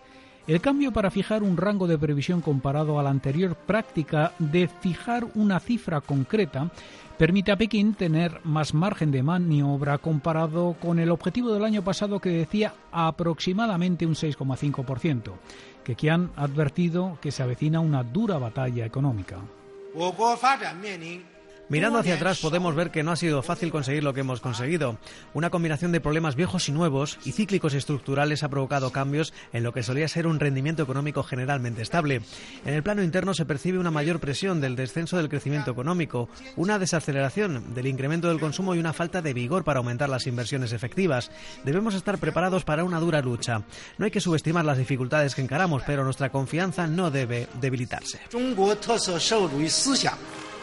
Kekian ha anunciado además un recorte de impuestos de 2 billones de yuanes, unos 300.000 millones de dólares. El premier chino ha confirmado un recorte de tres puntos porcentuales en el tramo alto del IVA con la intención de beneficiar al sector manufacturero. A esto se suma otro recorte de un punto porcentual para el tramo del 10% del impuesto. En total, las rebajas en el impuesto del valor añadido representan unos 800.000 millones de yuanes e impulsarán los beneficios empresariales, según Morgan Stanley. La bolsa de Shanghái ha cerrado en su nivel más alto desde junio. En la reunión anual del máximo órgano legislativo que congrega en la capital china a las 3.000 autoridades más poderosas del país, se ha fijado un aumento en gasto militar del 7,5% para 2019, inferior al del año pasado, pero todavía suficiente para cumplir con los planes del presidente Xi Jinping de construir un potente ejército a nivel global. En 2018, antes de que la guerra comercial comenzara a afectar a la economía china, la previsión era la de un incremento del 8,1% hasta 1,11 billones de yuanes o 164.000 millones de dólares. Pero los expertos advierten que China suele gastar más en defensa de lo que dicen oficialmente que han advertido de los riesgos a los que se enfrenta la segunda mayor economía del mundo. El crecimiento de la economía mundial está ralentizándose. El proteccionismo y el unilateralismo se agravan y los precios de los productos básicos en los mercados internacionales experimentan grandes fluctuaciones. Los factores de inestabilidad e incertidumbre se acrecientan visiblemente y los riesgos importados se incrementan.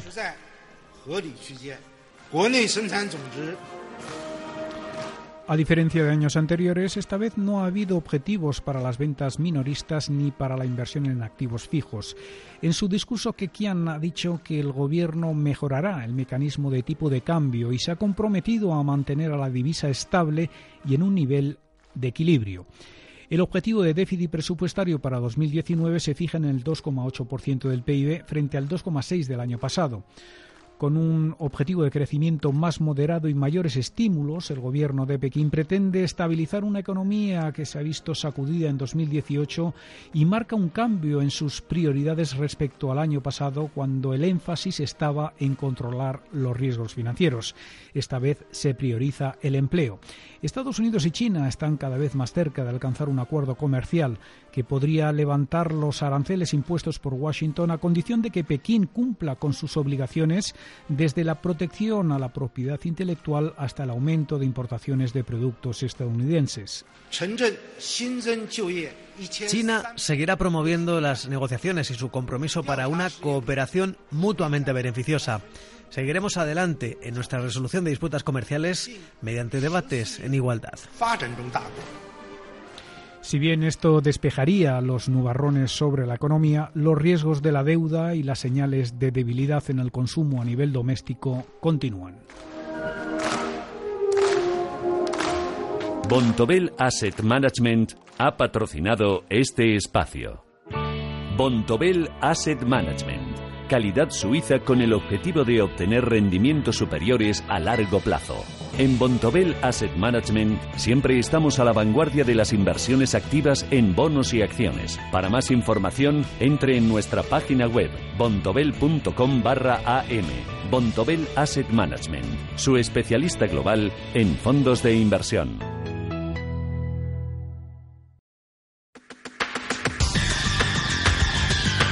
El análisis del día con visión global.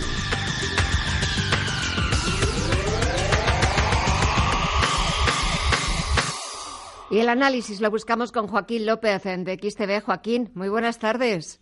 Hola, ¿qué tal? Muy buenas tardes. Bueno, el IBEX 35 y vamos a empezar por la bolsa española, por lo que nos toca. No, no puede con los 9.300 puntos. Se atasca y no hay manera de pasar eh, esa prueba. Parece un 8.000 de alpinismo.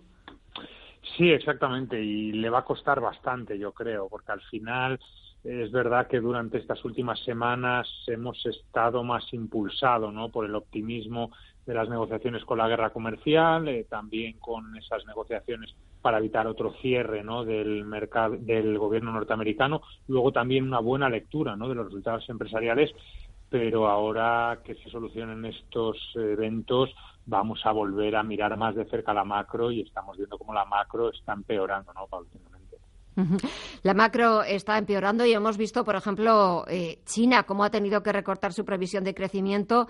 Y es que los inversores están mirando al gigante asiático y por partida doble. Por un lado, para ver qué pasa finalmente con esas negociaciones comerciales y hoy dándonos cuenta de que una de las mayores economías del mundo ya no está creciendo ni va a crecer a doble dígito. Sí, exactamente, pero bueno, este problema de China viene ya desde prácticamente 2010, ¿no? Que ha ido poco a poco desacelerando. Es verdad que a partir de ahí, ¿no? Cambiaron el modelo económico, un modelo más basado en el consumo interno que en las exportaciones y obviamente le está pasando factura, ¿no? Ya vimos a principio de año que el año pasado fue el año que menos creció desde 1990 y también fue el último trimestre del año pasado el que menos creció desde 2008, ¿no? Así que con esto ya hemos visto que ha ido conviviendo, ha lanzado nuevos estímulos para tratar de combatir esta situación, menos impuestos y más inversión pública y va a ser también en el corto plazo determinante esa solución de la guerra comercial con Estados Unidos. En la bolsa española, ¿cómo va el sector financiero? ¿Cómo van los bancos? Bueno, hemos visto que es verdad que empezaron un poco siguiendo la estela ¿no? del año pasado, bastante mal. Recordar que el año pasado cayeron prácticamente de media un 20%, muy condicionados ¿no? Eh, por todas esas crisis políticas, ¿no? con elecciones en México, Brasil, el tema de Turquía, de Cataluña. Y este año, a pesar de que van subiendo de media un 3-5%, eh, sigue habiendo muchas preocupaciones. no Va a seguir teniendo que convivir en un entorno de tipo cero. Eh, estamos viendo que las perspectivas económicas están empeorando y eso le perjudica a los bancos. Eh, ya veremos, ¿no? Que hace el BCE tiene reunión esta misma este semana, pero pero no tiene pinta ¿no? de que mejore este sector. Además, la banca italiana y la alemana pues vuelven a estar en dudas y ese riesgo eh, contagio siempre va a estar ahí con la banca española. Vamos con esa reunión este jueves del Banco Central Europeo. ¿Con qué nos va a salir Mario Draghi? Ya también tiene que empezar a pensar en su sucesor. Sí, exactamente. Ya se están barajando varios candidatos. Veremos, ¿no? Creo que después de la reunión de octubre es que eh, finaliza ese mandato de dos años y cambia. Así que ya veremos, ¿no? Cuando nos vayamos acercando. De momento, eh, este jueves, revisión ¿no? de las perspectivas económicas seguramente a la baja. Ya hemos conocido ese crecimiento 1,2%, el más bajo de los últimos cinco años, y esa inflación que ha caído al 1,5%, ¿no? la más baja prácticamente desde hace un año. Eh, esto lo que va a hacer es eh, al Banco Central Europeo eh, obligarle ¿no? a tratar de buscar algún tipo de herramienta de estímulo. Se están barajando de nuevo esas TLTRO, que son préstamos a largo plazo ¿no? a tipos muy ventajosos para los bancos, y veremos si sirve de algo, ¿no? porque cada vez también se queda sin credibilidad de alguna manera el Banco Central Europeo porque toma medidas pero no termina ¿no? de estimular al mercado.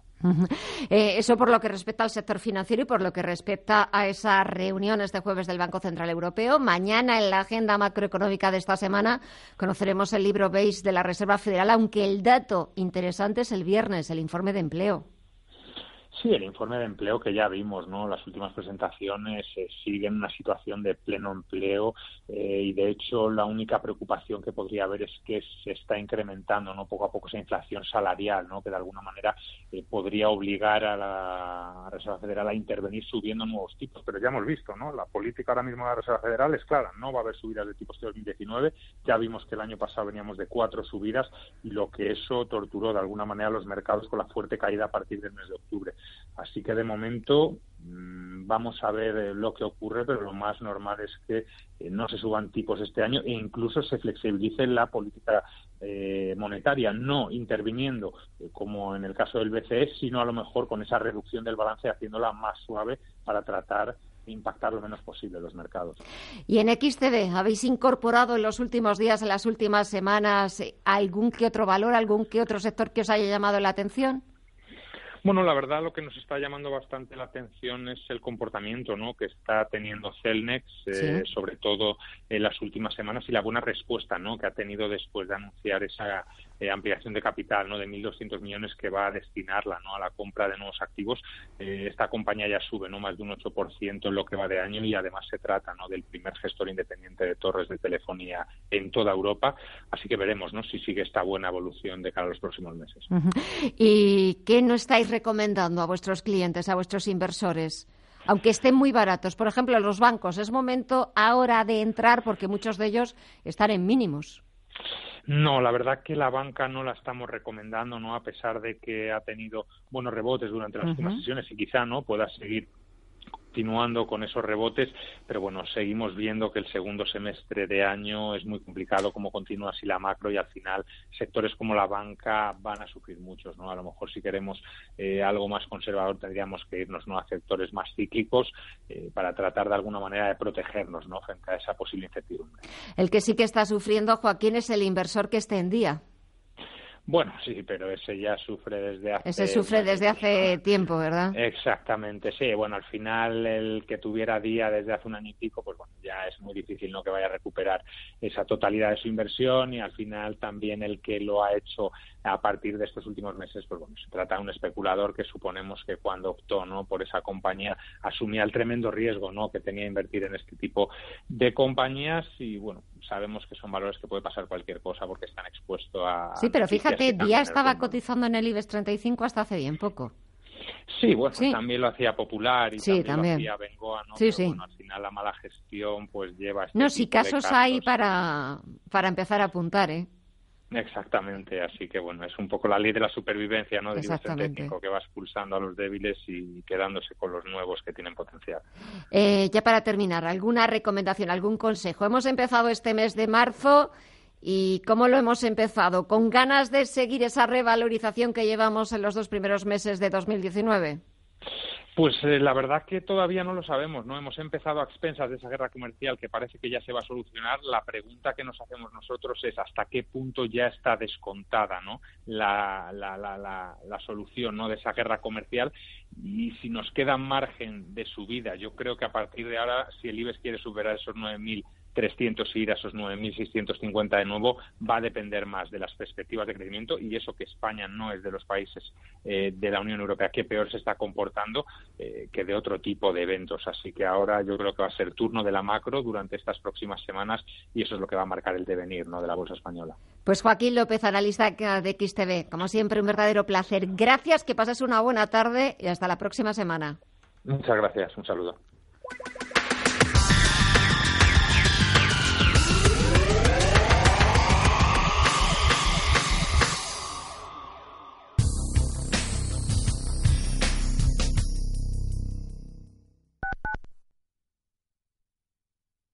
Me gustan las cosas claras. Por eso yo invierto con Finanbest, carteras personalizadas de los mejores fondos de inversión, selección independiente, comisiones radicalmente bajas y gestión experta. Fácil y claro. Recuerda, agencia de valores finanbest.com. La Hora de Miguel Ángel es un programa dedicado a la salud y la prevención de enfermedades. Con un lenguaje claro y sencillo te explica cómo llevar una vida saludable es un espacio educativo para entretenerte, hacerte pasar un rato agradable y servirte de compañía. La hora de Miguel Ángel, todas las noches, de una y media a cinco de la madrugada, en Radio Intereconomía. Cada noche, de lunes a jueves, Josep María Francás con Ramón Pi analizan la actualidad con rigor y libertad en A Fondo, dirigido por Josep María Francás, de lunes a jueves, de doce y media a una y media de la noche, en Radio Intereconomía. Los viernes a las 10 de la noche tienes una cita con otro gato, el gato gourmet Andrés Sánchez Magro presenta una guía semanal gastronómica, enológica, de restaurantes, literaria, musical, con todos aquellos ingredientes necesarios para cocinar la buena vida. El Gato Gourmet, los viernes a las 10 de la noche aquí, en Radio Intereconomía. En Radio Intereconomía nos importa cómo abre la bolsa. Es clave el cierre del mercado, pero ¿Qué pasa a media sesión? A media sesión tratamos el resto de cosas interesantes. De lunes a viernes, de 12 a 2 del mediodía, en Radio Intereconomía, a media sesión. Bolsa sí, pero sin olvidarnos de lo demás.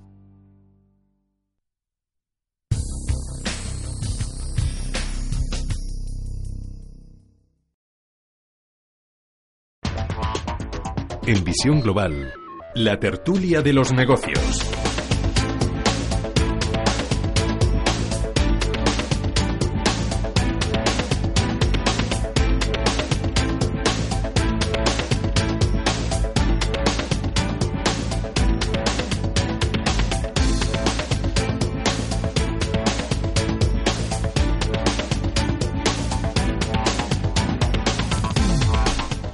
Ocho y media de la tarde, siete y media en la Comunidad Canaria. Comenzamos nuestro tiempo de tertulia, la tertulia de los negocios, y comienzo saludando a Miguel Córdoba, que es profesor de Economía Financiera en la Universidad de San Pablo. Miguel, buenas tardes. buenas tardes, ¿qué tal? Estamos esperando también a José Aguilar en unos minutos de estar aquí con nosotros, pero mientras tanto, ¿cómo ha empezado esta semana? ¿Cómo ha empezado el mes de marzo? Bueno, eh, yo creo que la misma línea, la misma línea que tenemos de, pues eso, de, ese wait and see que dicen los ingleses, a ver qué pasa con el tema de político, elecciones y tal. La verdad es que yo creo que España va a estar en un impasse durante una serie de semanas y lo que habrá que ver es, eh, primero, que se produzcan las elecciones eh, y segundo, ver un poco la formación de, las posibilidades de formación de gobierno. Eso va a ser lo interesante.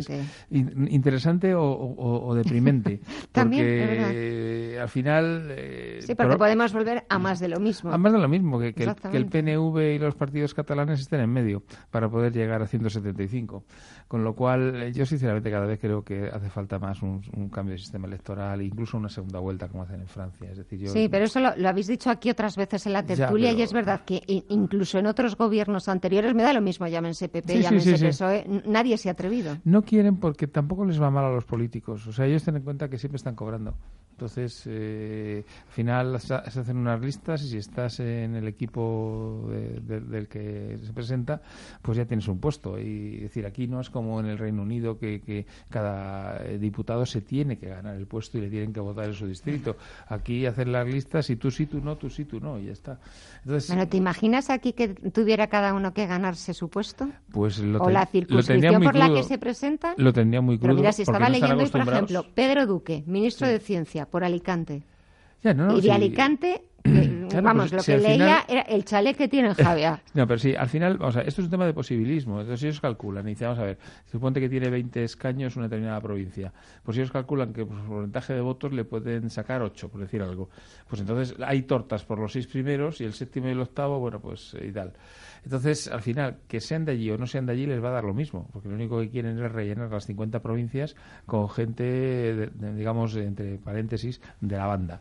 Entonces se les va colocando y ya está. Entonces, al final, ¿qué ocurre? Que, que tenemos un Parlamento que es como si no fuera un Parlamento. O sea, si los cinco portavoces se reunieran en una mesita redonda y yo tengo tanto voto, yo tengo tanto voto, yo tengo tantos votos, al final pues daría lo mismo porque la mayor parte de los que están allí sentados pues van allí al pleno, cobran sus dietas, etcétera, etcétera, y, y, muchos de ellos yo creo que ni intervienen en casi nada. Entonces, es decir, es una especie de, de empleo pagado, ya digamos el Senado, que eso es un cementerio de elefantes, ¿no?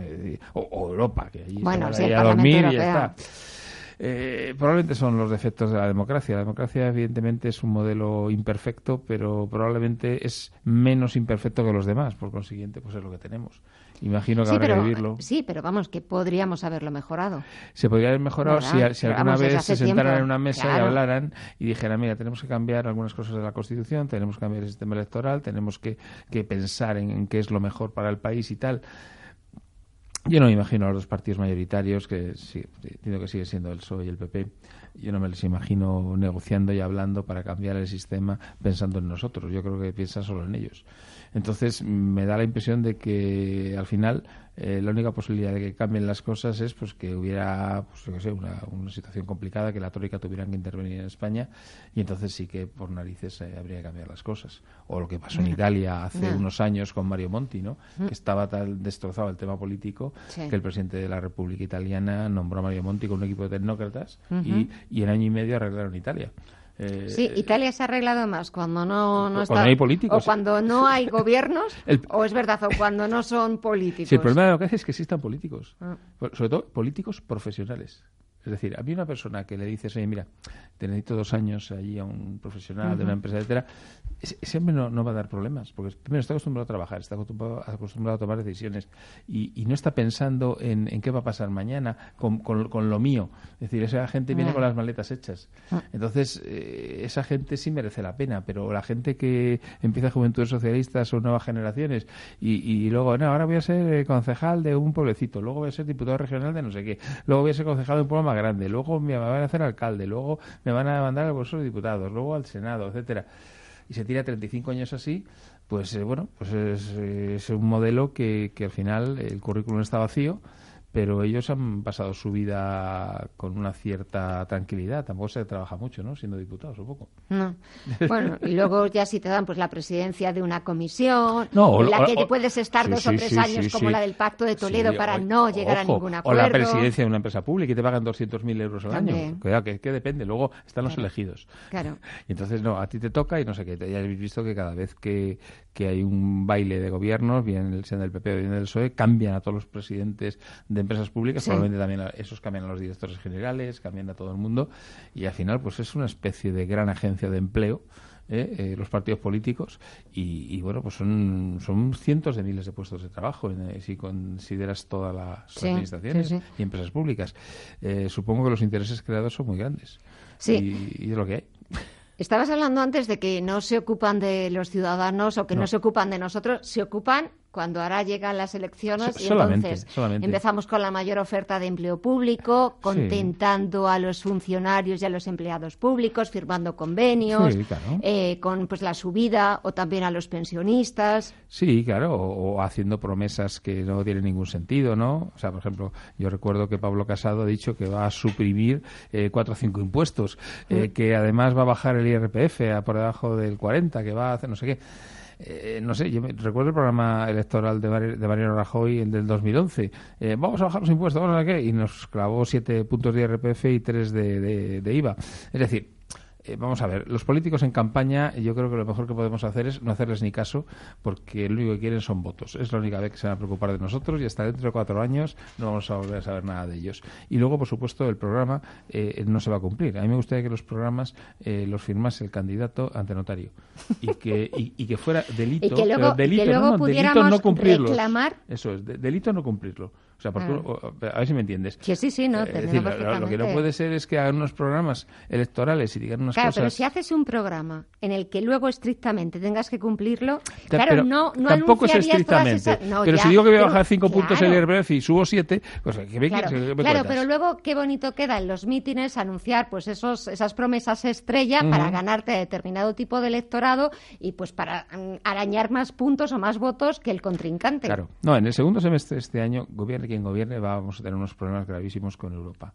Eh, el año pasado fueron treinta y tantos mil millones de déficit público y este año se ha puesto a gastar este Pedro Sánchez casi otros veinte mil extras, además de. Con lo cual se va a cincuenta y tantos mil. Claro, es que la, situación que va a dejar al siguiente, ya sea eh, Pedro Sánchez el mismo o, otro, otro, pues yo calculo que nos vamos a acercar ¿eh? al 3% de déficit. Claro, eso Europa no lo va a tolerar. Bueno, Bruselas es que no nos queda. dicho, va a decir, oye, mira, hasta aquí hemos llegado, estamos hablando de que si el 1,3 o el 1,8 de déficit y de repente vas a levantar en el 3. Pues eh, no, a ver, ajustes ahora mismo, además 20.000, 30.000. Claro, ¿esos ajustes qué significan? Pues significan menos prestaciones. Eh, si es un gobierno de derechas, pues eh, lo va a llevar mejor, en el sentido de decir, mira, no fue cosa mía hacer lo que se ha hecho eh, y me lo impone Europa con lo cual pues tiene su coartada y no hay ningún problema. Si es de izquierdas, pues lo va a tener muy crudo eh, Pedro Sánchez, ¿eh? porque lógicamente se ha puesto no, pero también, pues, mundo. pero también le echarán la culpa a Bruselas de que no les deja completar el programa de reformas sociales que tanto necesita España. Pero es que no son reformas sociales, simplemente es gastar más. Es que eso no son reformas sociales. Vamos a ver, yo puedo entender que haya cosas que hay que hacer y hay cosas, o sea, gobernar no es fácil, ¿eh? las poquitas cosas que le doy la razón a Rajoy. Eh, entonces hay que, hay que elegir. Pero lo que no puede ser es que tanto el gobierno de Rajoy como este gobierno de Sánchez, y por supuesto antes el de Zapatero, eh, no entiendan que si tú ingresas 100 no puedes gastar 120. Es que no puede ser. Igual que en cualquier Puedes casa. gastarlo un- una primera vez y luego Sí, ya estás pero no ahorrando para... permanentemente. Claro. Llevamos, yo creo que, que, que- ¿qué? 10, 12 años con un déficit disparado permanente. Entonces, claro, oiga, mire usted, eh, eh, el- eh, somos el único país de Europa en el presupuesto, en el protocolo de déficit excesivo, el único país de Europa. Grecia ha equilibrado, no tiene ningún problema. O sea, ningún país de Europa tiene problemas con el déficit, salvo nosotros. Entonces, es decir, eh, incluso tenemos hasta déficit primario, es decir, después de pago del servicio de la deuda. No tiene ningún sentido que los sucesivos gobernantes que entran en, en España a gobernar eh, eh, eh, sistemáticamente lo único que se van a hacer es subir impuestos y, y- y- Y- y y gastar. hacer déficit Y gastar. y, y- y gastarse el fondo de la seguridad social ya van el, el préstamo es que claro eso la gente normalmente no, no lo ve pero ahora mismo tenemos ya en préstamos del Estado a la seguridad social cuarenta y tantos mil millones de euros del agujero de los últimos tres años es decir eh, se está creando una bola en el tema de la seguridad social que no es normal y que, y que Europa va a decir en un momento determinado, oye, ¿de qué vas? Tú no puedes estar cinco o seis años montando ahí hasta 100.000, 200.000 millones de, de préstamos a la seguridad social porque el sistema eh, es insostenible. Es decir, o sea, hace- hacemos agua por todos los sitios, Gemma. Y, Ya. y- y yo lo que no puedo entender es Sí, que... pero el problema es que nos estamos haciendo aguas y el problema es que nos vamos a quedar sin salvavidas, sin flotadores y va a llegar un momento bueno, en el nada. que la medida o la única solución va a ser pues lo que no queremos No, la afrontar. troika, la Claro, que a lo mejor es lo que en el fondo los políticos quieren, decir, oiga, yo no tengo la culpa. Ahora, eh, o sea, ellos han generado la situación. Dice, y ahora, oye, mire usted, pues ¿qué, qué hicieron en Grecia cuando entraron? Bajaron un 30% las pensiones. En Estuvi- Portugal. es- eh, en Portugal también. Eh, entonces, claro, ¿qué, ¿qué pasó en Grecia? Estuvieron seis meses los jubilados ahí pegando voces en la calle, pues no sé, hasta que Hasta que empezaron a tener faringitis y se acabó y lo dejaron. Claro. Entonces, quiero decir que al final hay que, hay que ser realista. O sea, quiero decir, hay que pegar un recorte a las administraciones públicas que hicieron en Grecia. De cada cuatro municipios solo quedó uno. Redujeron el 75% de los municipios. Y se Claro, ahorraron. pero, o sea, a ver, si hay que meter la tijera porque es, es necesario, Pues claro, o sea, metes la tijera pero ellos no y nada de atreven. Ellos no quieren porque claro. dicen que eso le cuesta votos. Entonces, Pero claro. yo, yo- yo hice unos cálculos de equivalencia en España y, so- y re- la, una reducción de del estilo de Grecia en municipios en España suponía 10.000 millones de euros menos al año.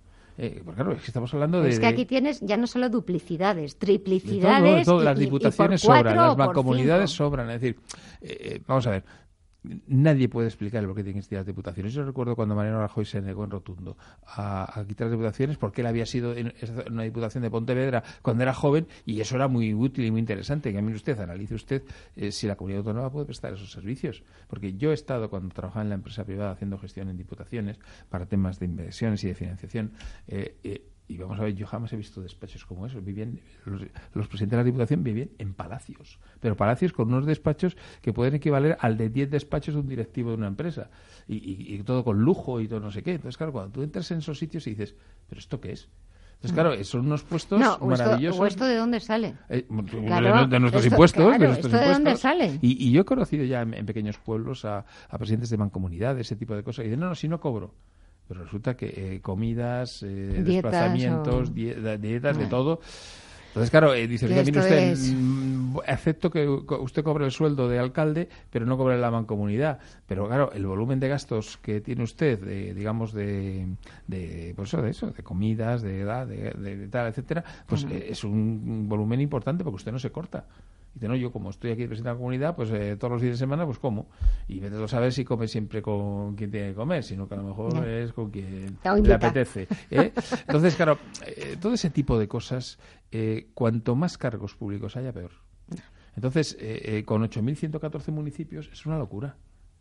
O sea, yo, mira, lo de Grecia que redujeron al 25%, bueno, vale, a lo mejor es excesivo, pero la mitad, 4.000. Yo conozco, mira, conozco una comarca en el norte de Aragón, que tiene 6.000 personas, es una comarca, eh, es el Sobrarbe, y tiene 54 municipios. Hay muchos tienen de dos personas, de tres personas. Y, vamos, que no les quitas el tema, no, no, no, vamos, porque soy alcalde. Entonces, claro, esa pequeña comarca, no me digas tú que esa comarca no puede ser un único municipio, porque además es, que está entre montañas, es el, la bajada del Cinca. Sí, pero bueno, pues ese tipo de cosas... a veces también por cuestiones ya históricas o cuestiones del pasado. Sí, sí, pero, vamos a ver, eso cuesta dinero. Sí, pero Miguel, lo estamos diciendo, no se quitan, no se eliminan, no se, no se reducen, no, hay no voluntad de quitarlo. ¿Tú, te crees que es normal que haya 5.000 empresas eh, públicas, autonómicas y municipales en las que se están colocadas eh, 150.000 personas a dedo y que escapan a la intervención general del Estado? O sea, claro, porque como empresa pública ya no entra. Entonces, claro, eh, son determinadas cosas que eh, y ahí son los sueldos de 70.000 euros y colocados todos a dedo. Entonces, eh, caray, es que, es que no es normal. O sea, ese tipo de cosas no tienen sentido. O sea, ¿por qué tienes que crear una empresa pública para hacer no sé qué, algo del agua del pueblo? Pues que lo haga el ayuntamiento. Pero no ha tenido sentido nunca. Claro, pero, pero sigue. Y claro, lo que sucede es que cada vez vamos engrosando, vamos engordando más esa bola o esa pelota que va a llegar un momento en el que... No, no, que no, si ese momento ha llegado ya, si es imposible. O sea, es imposible.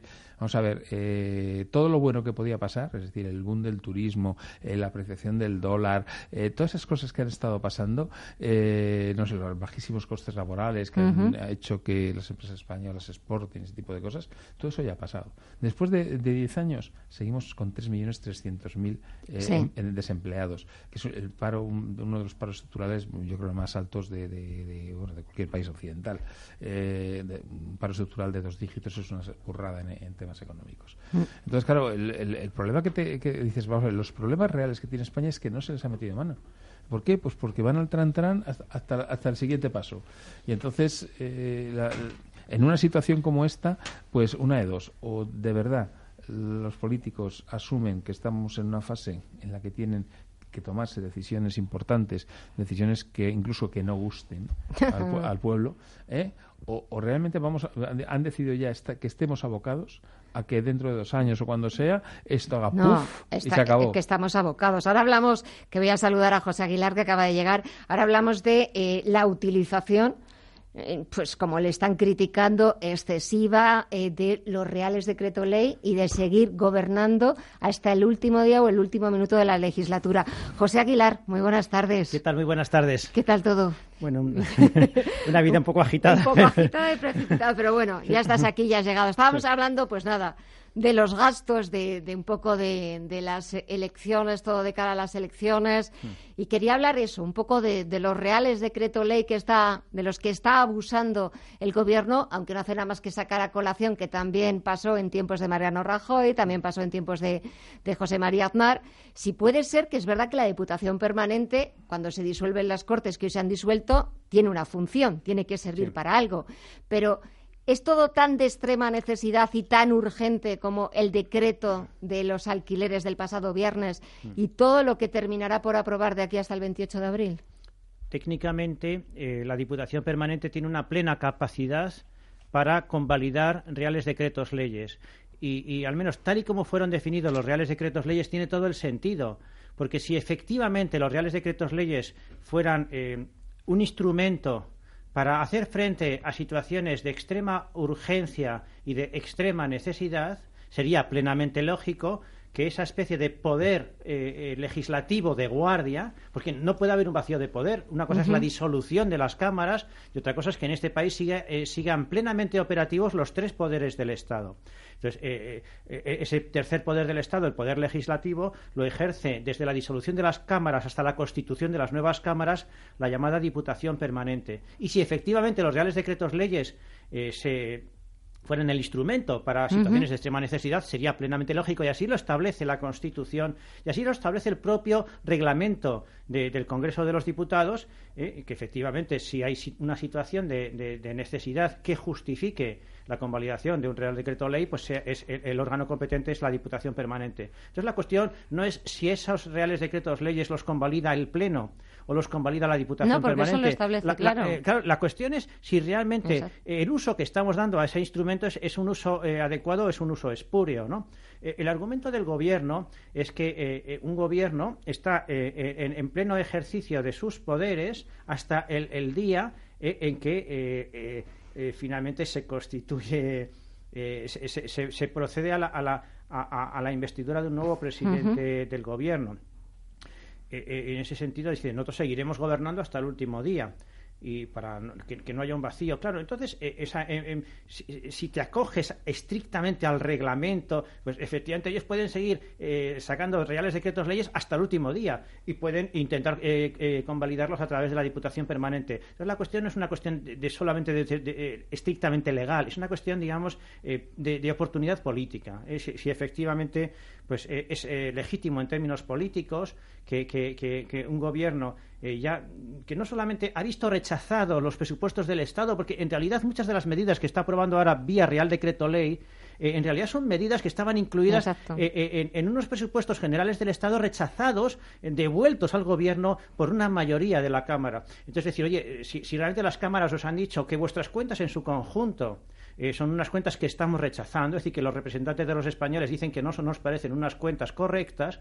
Eh, la cuestión es hasta qué punto, ahora, troceando eh, de alguna manera esas cuentas que han sido rechazadas, pues es legítimamente, es, políticamente correcto el, irlas aprobando por, por trozos o, por fascículos a través de, este instrumento. Entonces, pues probablemente los letrados de las Cortes digan, bueno, pues en nuestro reglamento está previsto que que, la Diputación Permanente siga, siga convalidando reales decretos leyes. Y otra cosa es que, hombre, que los ciudadanos digan, me, parece que hay un cierto eh, abuso eh, de una figura que, ha sido. Porque, claro, al final, la Diputación Permanente está para hacer frente a situaciones como, por ejemplo, de sitio, de, invasión, es decir, que pueda manejar una guerra, o sea, situaciones que son objetivamente muy dramáticas, ¿no?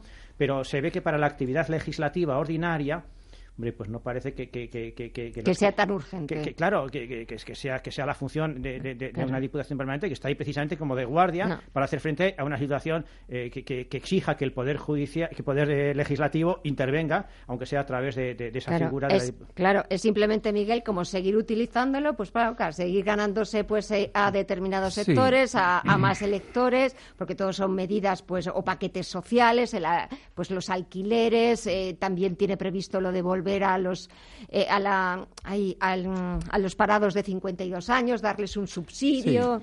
No, pues efectivamente es un claro carácter electoral, está buscando votos y efectivamente eso no vamos está clarísimo. El gran problema que yo veo en este tema es que todas las decisiones que tomas son decisiones de gasto. Entonces, claro, ese tipo de decisiones de gasto, eh, lo que decíamos antes, eh, el que venga atrás carré, ¿no? Es decir, al final, cuando tú, de, los que vayan a gobernar, eh, si es que consiguen ese acuerdo, eh, estarán ya más o menos a mediados de año. Y a mediados de año, con un montón de miles de millones eh, gastados, de más, más el déficit tradicional que tiene la economía española, pues podemos tener un año realmente muy complicado. Yo creo, vamos a ver, mm, puede hacerlo legalmente, evidentemente lo puede hacer legalmente. Ahora, moralmente, yo sinceramente el hacer lo que está haciendo eh, a mí no me parece correcto. Yo no me creo las encuestas de Tezanos. Entonces, eh, claro, entonces yo lo que digo es que, que si al final Podemos, pues se viene abajo, no, mm. viene abajo, que tiene bastante menos votos de lo que esperaban, el PSOE por sí mismo no va a conseguir gobernar. Y, no me imagino otra vez hablando con los eh, independentistas, con los BNV y esas cosas. No, sé cómo llegará. Eh, entonces, si al final hay un gobierno de la que llaman las tres derechas, eh, pues ese gobierno se va a encontrar una patata caliente importante y a lo mejor no es tan fácil hacerlo. Yo, yo creo que no se está haciendo bien las cosas y que estos de los decretos son todos de pues, medidas sociales para captar votos y gastar dinero y para gastar dinero que después eso la, la, situación lo estábamos comentando antes también Miguel y yo la situación que dejan al futuro ejecutivo al futuro gobierno sea socialista o sea de, otro partido. Y sobre todo la, llamada de atención que nos va a hacer Bruselas. Sí, bueno, Bruselas, en fin, ejerce siempre esa, esa función de supervisión sobre el, sobre el cuadro macro de, de, nuestra economía, no, no, lógicamente sobre la letra pequeña. estos decretos, reales decretos leyes, afectan no a gastos puntuales, eh, lo, relevante de, estos reales decretos leyes es que están comprometiendo a largo plazo las cuentas públicas. Y, en ese sentido, pues sí que sería más razonable someterlo a, un debate en un contexto algo más estable. Y y efectivamente lo que se pone y además serían eh, serían eh, medidas o decisiones que tendrían que estar integradas en unos presupuestos porque como bien dice el profesor Córdoba al final un presupuesto lo que hace es realizar una estimación sobre ingresos y gastos.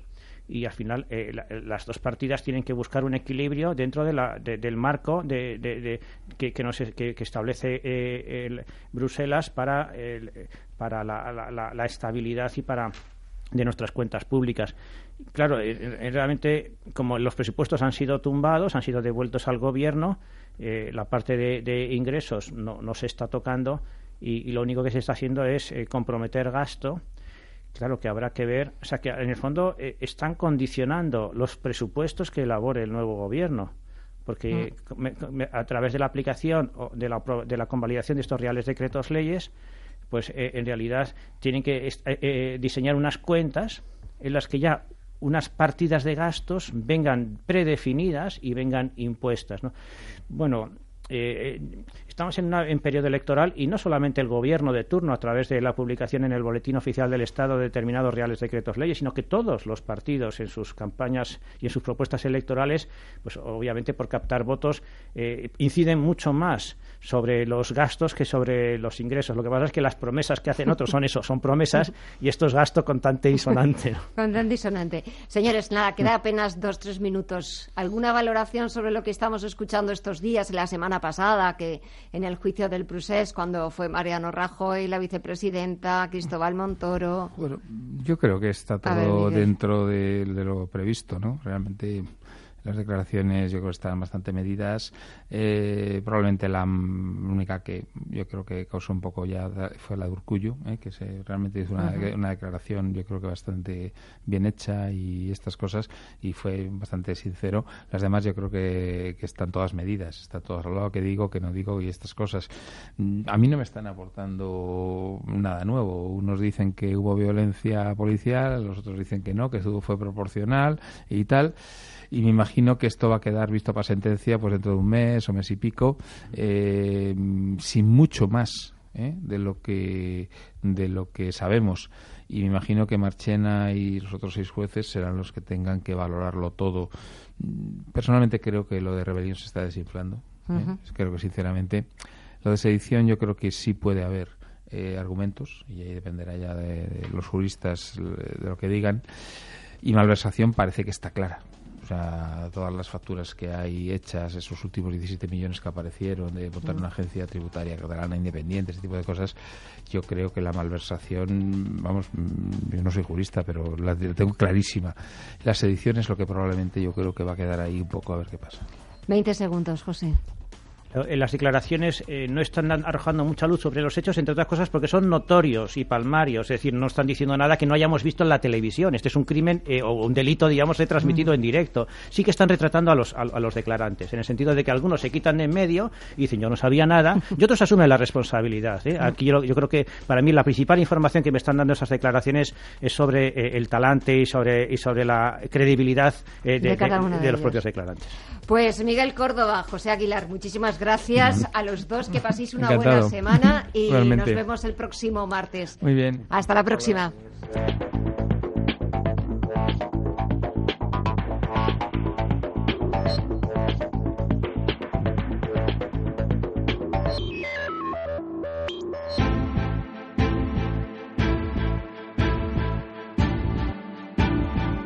Radio Intereconomía.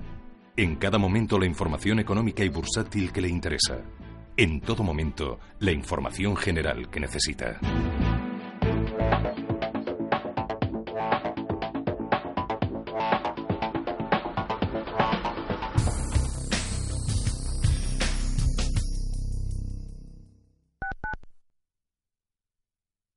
Control Dental Europeo. Disfruta de tu sonrisa con nuestros implantes basales de carga inmediata, sin necesidad de injertos de hueso, incluso para pacientes con gran pérdida ósea. En Control Dental Europeo disfrutarás de tu prótesis fija definitiva al cabo de una a tres semanas, dependiendo del número de piezas a sustituir. Consulta diagnóstica gratuita. No esperes más. Control Dental Europeo. 91 575 3404. 30 años creando sonrisas. Yo creo que ese es uno de los grandes cambios en el mercado inmobiliario después de la crisis, que antes, eh, durante el boom, era todo subía, daba igual donde estuviera la casa, cómo fuera la casa, o sea, estaba esta mentalidad de que hay que invertir en vivienda porque siempre se va a revalorizar, se ha visto que no, y hoy en día, claro, el inversor no, no compra para especular, compra para, para eh, alquilarlo porque ve que eso es otro gran cambio que está ofreciendo unas rentabilidades que ahora mismo no, no encontramos en los mercados financieros. Foro Inmobiliario cada jueves a las 11 y 20 de la mañana en Capital Intereconomía, con Susana Criado. Recuerde que puede escucharnos online en nuestra web www.radiointereconomía.com. Puede escuchar Radio Intereconomía en directo o nuestros principales programas en diferido si es que se ha perdido alguno. Recuerde, esté donde esté y desde cualquier dispositivo, radiointereconomía.com. Quien tiene muy poco dinero tiene que jugar en bolsa. Quien tiene bastante dinero debe especular. Y quien tiene muchísimo dinero tiene que invertir. Escucha Cierre de Mercados, de lunes a viernes, de tres y media a 7 de la tarde. Con Fernando La Tienda, Radio Intereconomía.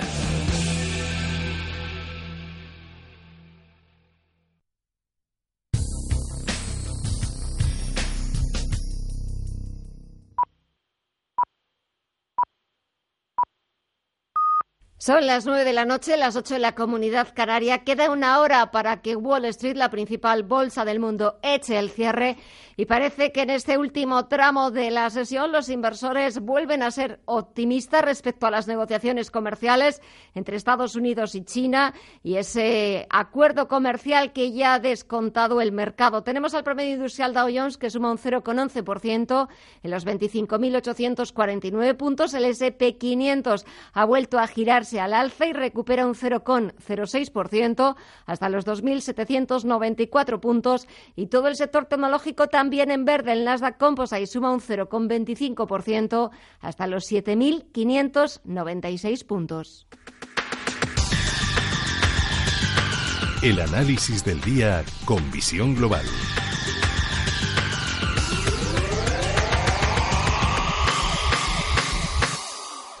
Y el análisis lo buscamos con José Luis Herrera de CMC Markets. José Luis, muy buenas noches. José Luis. Parece que tenemos un problema con el analista. Enseguida volvemos a conectar con él para que nos cuente cómo está viendo a la bolsa norteamericana, esa indefinición que ha dominado buena parte de la sesión en Wall Street, pero también de lo que está pasando en las principales bolsas europeas y sobre todo en la bolsa española, donde el IBEX 35 sigue atascado y no puede con los 9.300 puntos. Hoy en los parques del viejo continente teníamos al IBEX 35 y a Milán como las únicas excepciones a las subidas generalizadas del resto de bolsas europeas. El IBEX 35 perdía un tímido 0,02% hasta los 9.258 puntos. Ya hemos recuperado esa conexión. José Luis Herrera de CMC Market. Muy buenas noches. Muy buenas noches, Gema. Parece que había problemas de cobertura. Sí, bueno, pues eh, ya se han solucionado. Esperemos que ya estén solucionados esos problemas de cobertura.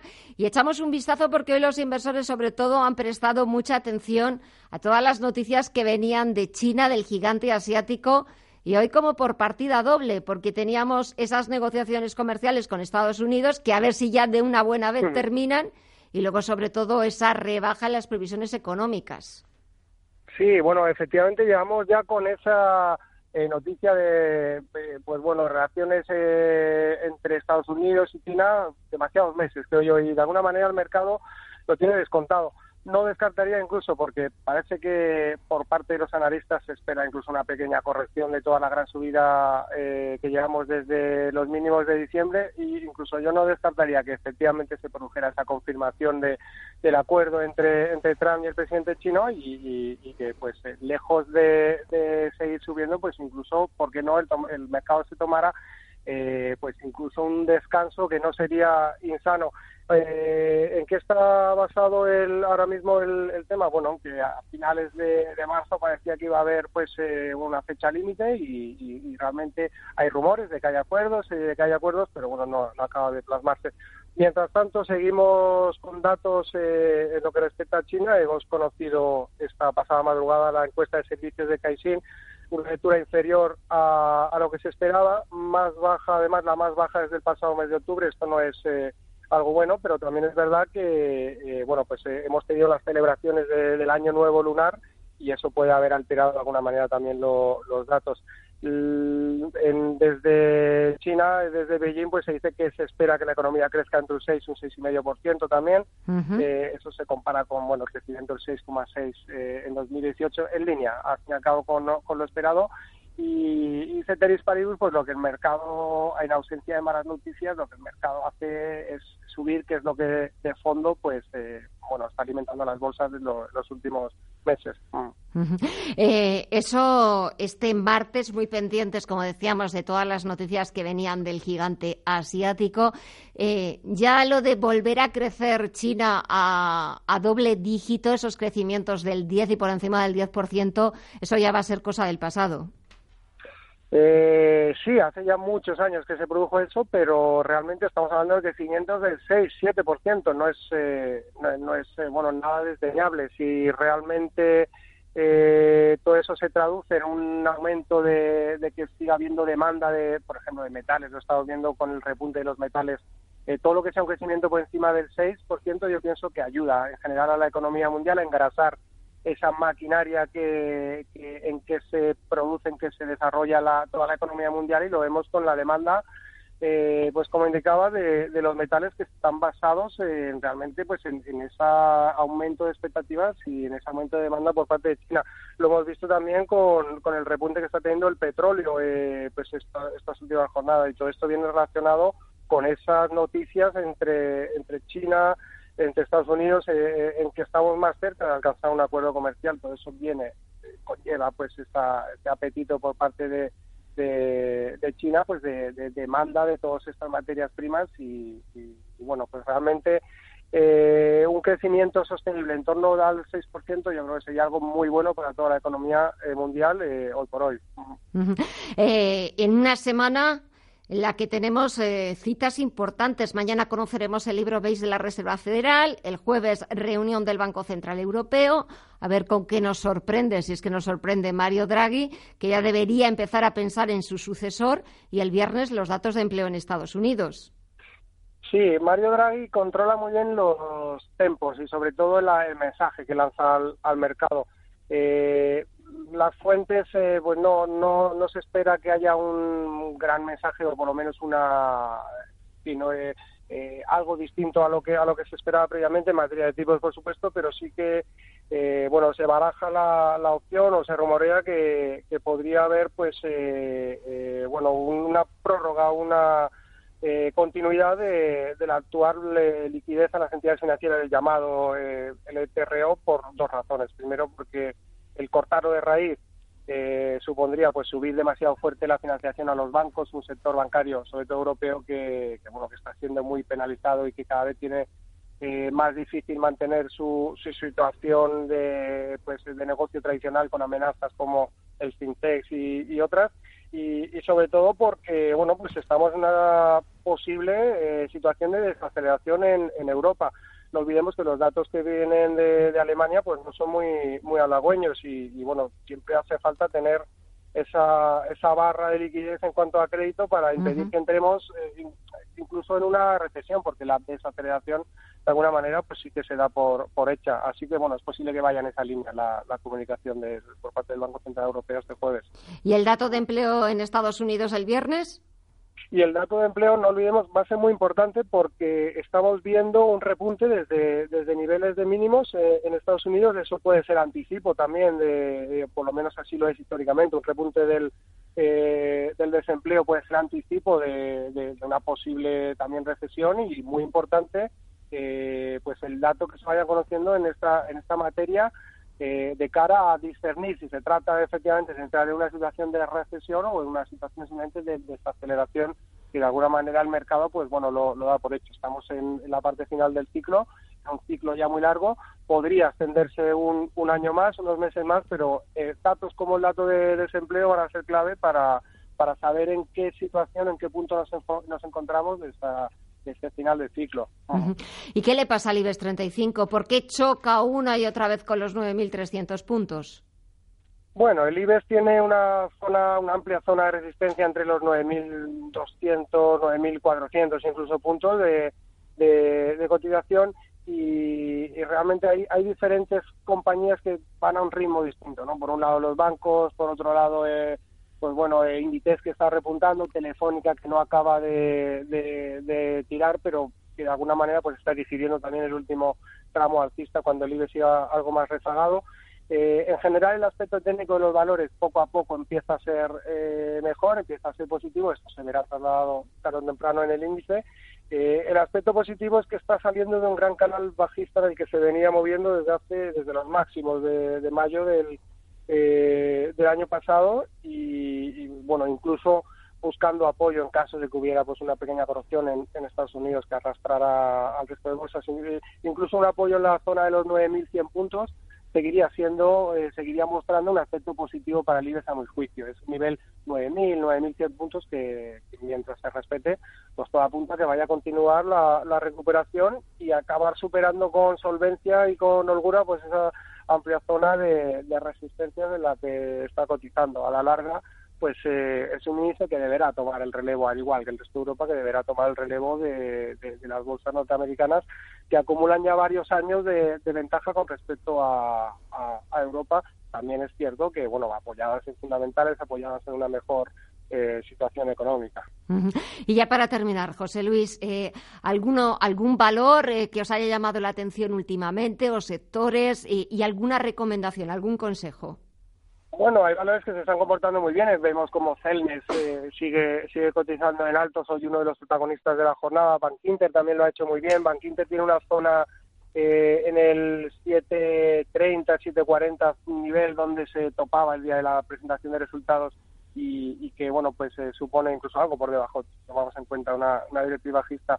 Y eh, entonces la zona del 730 aproximadamente es un nivel cuya superación sí podría hacerle recuperar de nuevo eh, el protagonismo. Y bueno hay valores puntuales. Yo creo que es momento sigue siendo momento de estar en valores puntuales de saber discernir muy eh, muy bien pues bueno qué tipo de compañías pueden hacerlo mejor ser más selectivo. Las las eléctricas los valores defensivos pueden seguir comportándose también mejor en, una situación de incertidumbre como la que tenemos este ejercicio.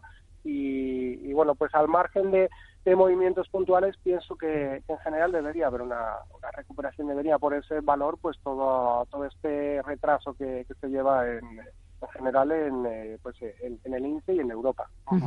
Pues José Luis Herrera de CMC Market, gracias como siempre por el análisis, por los consejos y las recomendaciones. Que pases una buena noche y hasta la próxima. Muchas gracias. Igualmente, Gemma, un abrazo, un saludo. Y las bajadas en bolsa en 2018, los tipos de interés al 0% o la poca remuneración de los depósitos han hecho que muchos inversores se sumen a invertir en dividendo este 2019. Una opción que los expertos y analistas tienen muy en cuenta porque supone el 41% del rendimiento total de las acciones, pero que, como todo, pues también tiene sus desventajas. ¿Es positivo invertir solo por dividendos? ¿A quién puede perjudicar? Y sobre todo, ¿es mejor una cartera nacional o también internacional? Las respuestas a todas estas preguntas las tiene Ana Ruiz. Pues encontrar rentabilidad ahora mismo es una tarea complicada, aunque hay distintas formas de hacerlo. El escenario anima al inversor a apostar por el dividendo de las empresas. Así nos lo contaba Victoria Torres, el banco. Eh, la bolsa española es eh, considerada una de las más generosas en lo que a repartos de dividendos se refiere. Efectivamente, es una buena opción invertir, apostar por esa rentabilidad por dividendo y más teniendo en cuenta un entorno en el que conseguir esas rentabilidades está siendo bastante complicado. Otras opciones para encontrarlos son los depósitos o los bonos, pero los primeros ahora ofrecen unos rendimientos que pocas veces superan el 0% y la segunda vía con los tipos de interés en torno al 0% también es poco viable. Por eso muchos expertos, analistas e inversores apuestan por la rentabilidad por dividendo que ofrecen muchas compañías, tanto en bolsa española como internacional. Sin embargo, los expertos avisan invertir solo por dividendo es una mala opción. Alejandro Martínez, director de inversiones de FIN. La respuesta corta es que invertir solamente por dividendo es una mala opción. La respuesta menos corta y más elaborada es que al final la fiscalidad hay que tenerla en cuenta. Entonces, fiscalmente, el, recibir rentas de una acción que nos paga en forma de dividendos, eh, al final tiene que tributar y ese, ese precio del dividendo se descuenta de la acción.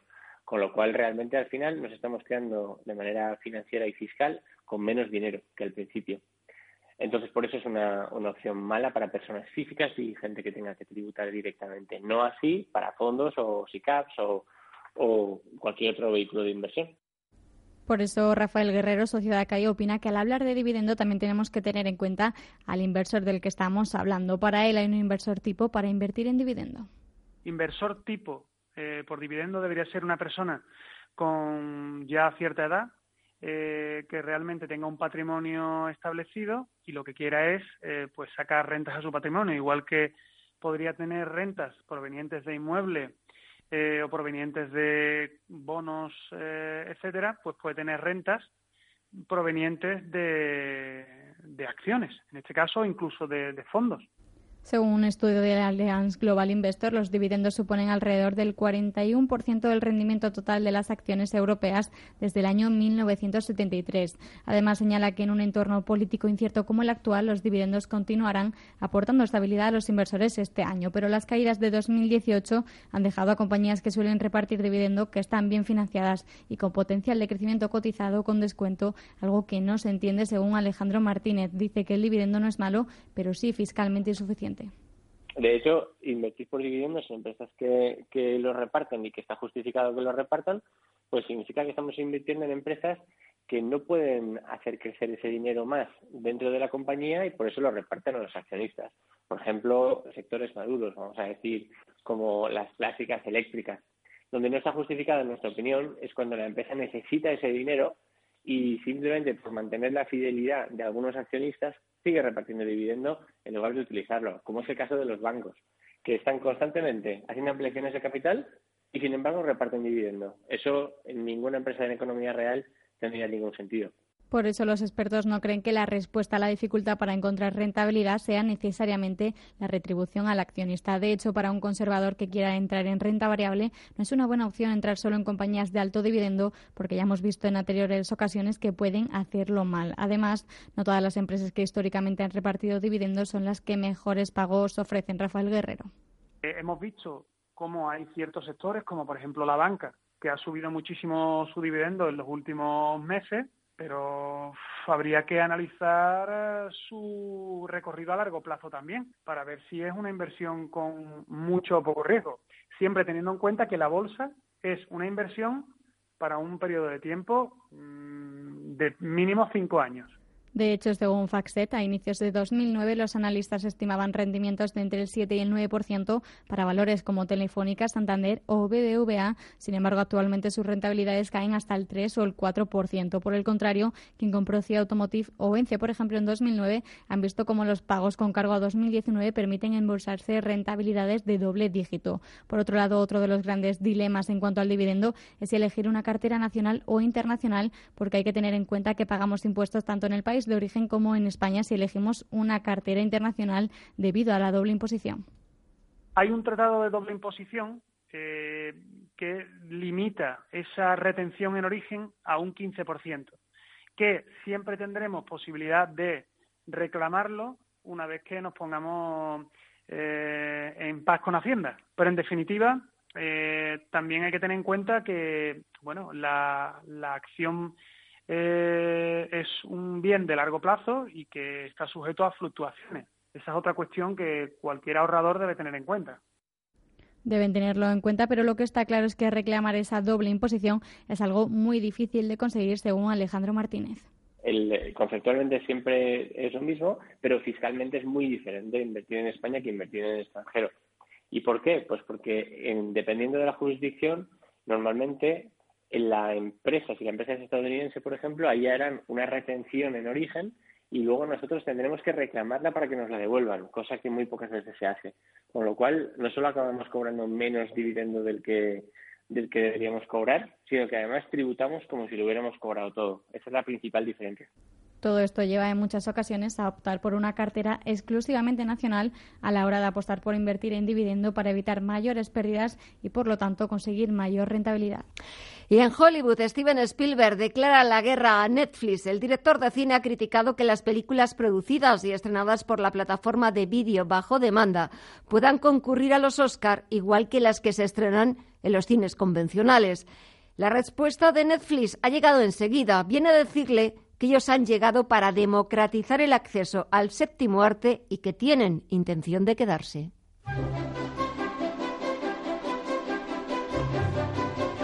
Amamos el cine, también amamos el acceso para las personas que no siempre pueden pagar por una entrada o viven en pueblos sin cine. Dejar que todos en todas partes disfruten de lanzamientos al mismo tiempo y darles a los cineastas más formas de compartir arte. Todas esas cosas no son mutuamente excluyentes. Es lo que dice el mensaje publicado por Netflix en Twitter en el que sin citar a Spielberg contestan de forma rotunda a sus críticas.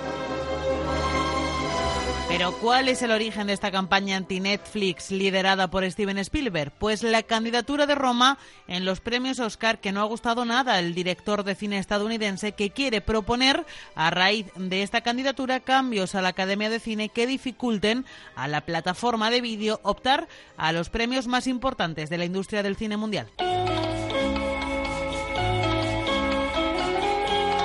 Pero esto no es nada nuevo. Spielberg lleva un año dejando caer que no le gusta el modelo de negocio de la plataforma de streaming y la forma en que está rompiendo las reglas tradicionales de la producción y distribución de películas y desde este año también la carrera hacia los premios Oscar.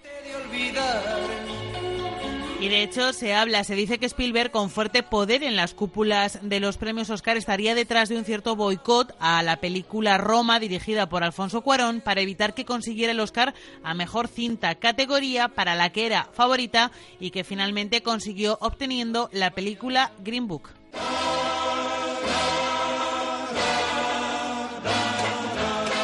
Lo cierto es que sin estar muy claro de momento qué quiere proponer Spielberg, el cineasta pone voz y cara a una corriente que opina que Netflix no puede quedarse tan cerca de ganar el Gran Premio de Hollywood cuando no juega con las mismas reglas que los estudios tradicionales. ¿Por qué? Porque las diferencias son muchas. Las películas de Netflix no se estrenan exclusivamente en salas, 90 días antes que en vídeo. Los mercados internacionales no están compartimentados y Netflix no revela datos de audiencias o de taquilla. Las actuales reglas de la Academia exigen que una película haya sido proyectada en cines en Los Ángeles y en Nueva York durante al menos unas semanas. Pero mientras Netflix sigue escalando posiciones, no se achanta. El mes pasado la compañía de video streaming fue admitida como miembro de la Motion Picture Association of America, el lobby de las grandes productoras de Hollywood. La próxima apuesta de Netflix para competir por el prestigio de los grandes premios es ahora de Irisman, una película dirigida Martin Scorsese con Robert De Niro y con Al Pacino. A ver quién da más.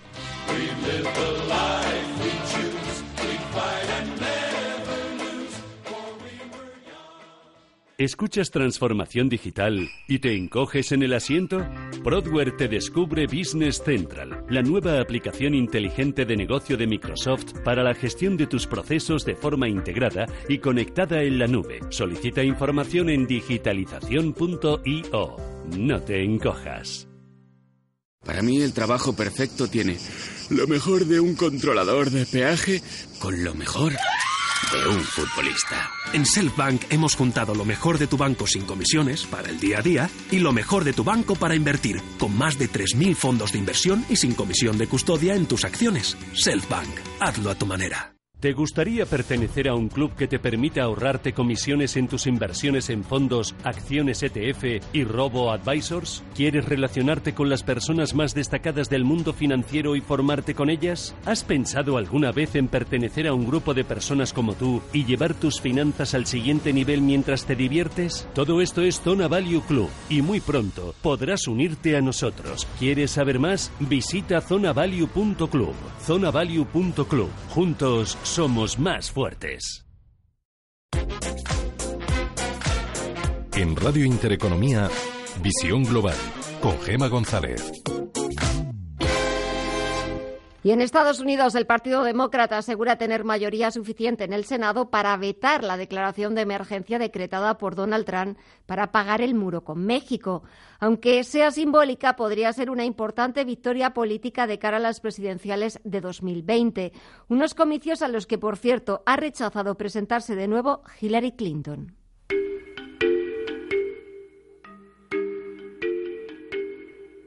Hillary Clinton ha aclarado por primera vez desde su derrota ante Donald Trump en 2016 que descarta participar en la carrera hacia la Casa Blanca el año que viene. La que fuera primera dama entre 1993 y 2001 dice que no se presentará a las elecciones de 2020, aunque se ha mostrado profundamente preocupada con lo que está pasando en Estados Unidos y avisa de que seguirá diciendo lo que piensa.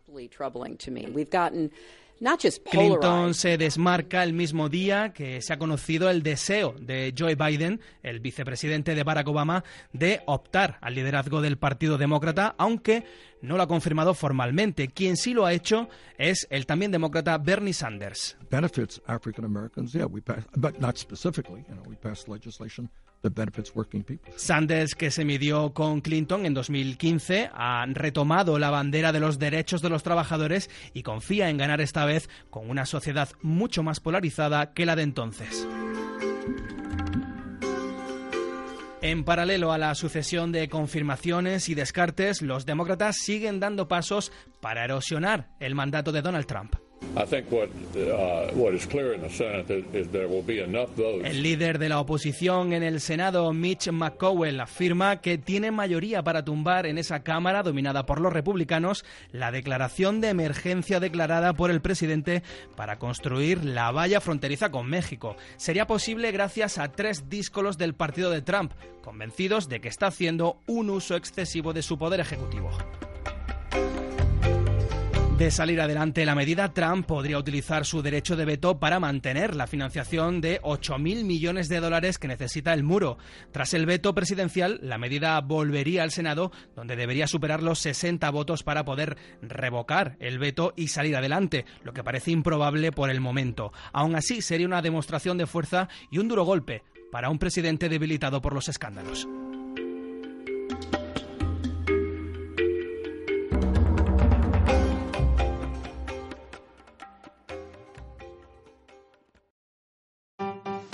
Cuando una empresa líder en alimentación une sabor y bienestar, hace algo único. Jamón cocido y pechuga de pavo, bienestar. El Pozo, Empresa Europea del Deporte y la Salud 2018.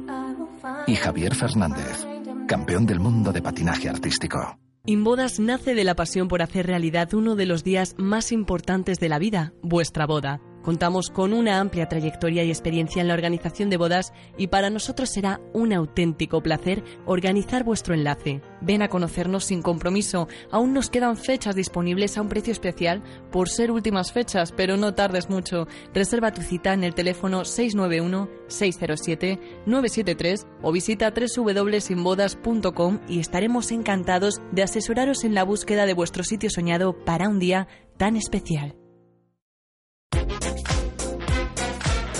En Radio Intereconomía, Visión Global. Y el príncipe Carlos de Inglaterra está de celebración. Se cumplen 50 años desde su proclamación como heredero de la corona británica. A sus 70 años sigue esperando pacientemente su llegada al trono y lo hace en un momento delicado para su reputación por la publicación en los medios británicos de un escándalo que vincularía al príncipe con una empresa offshore investigada por blanqueo de dinero.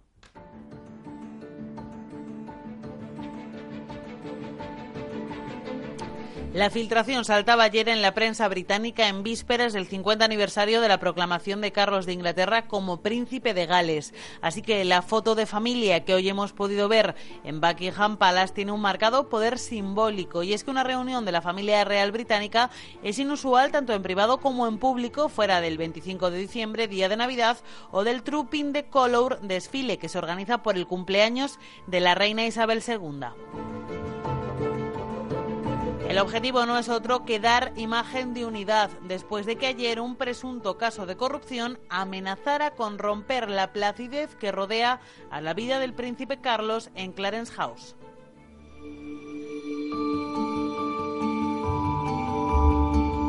Según el diario The Guardian, la Prince Charities Foundation, dirigida por el hijo de Isabel II, habría recibido entre 2009 y 2011 donaciones de una compañía que formaba parte de la conocida como Troika Landromat, una red de empresas offshore cuyos controladores usaron para mover y blanquear miles y miles de millones de dólares de riqueza privada desde Rusia hacia Europa y Estados Unidos.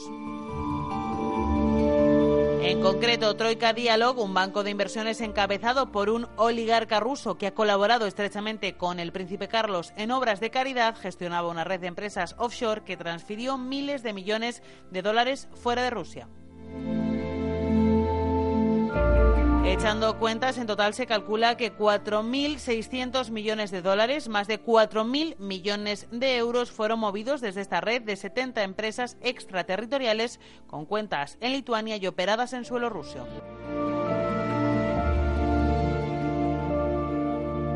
La investigación filtrada ayer por The Guardian y de la que hoy se han hecho eco todos los medios internacionales mantiene, eso sí, que no hay ninguna prueba de que los receptores finales de los fondos el príncipe Carlos y el oligarca responsable de Troika Dialog conocieran la fuente original del dinero, ya que habría llegado a través de cauces imposibles de rastrear.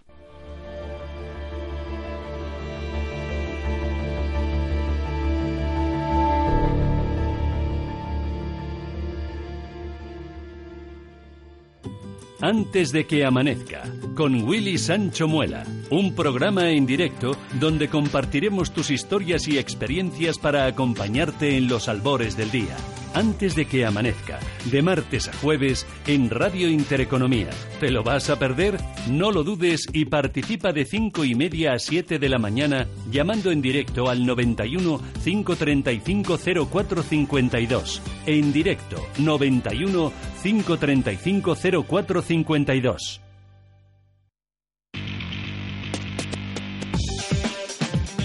Información internacional.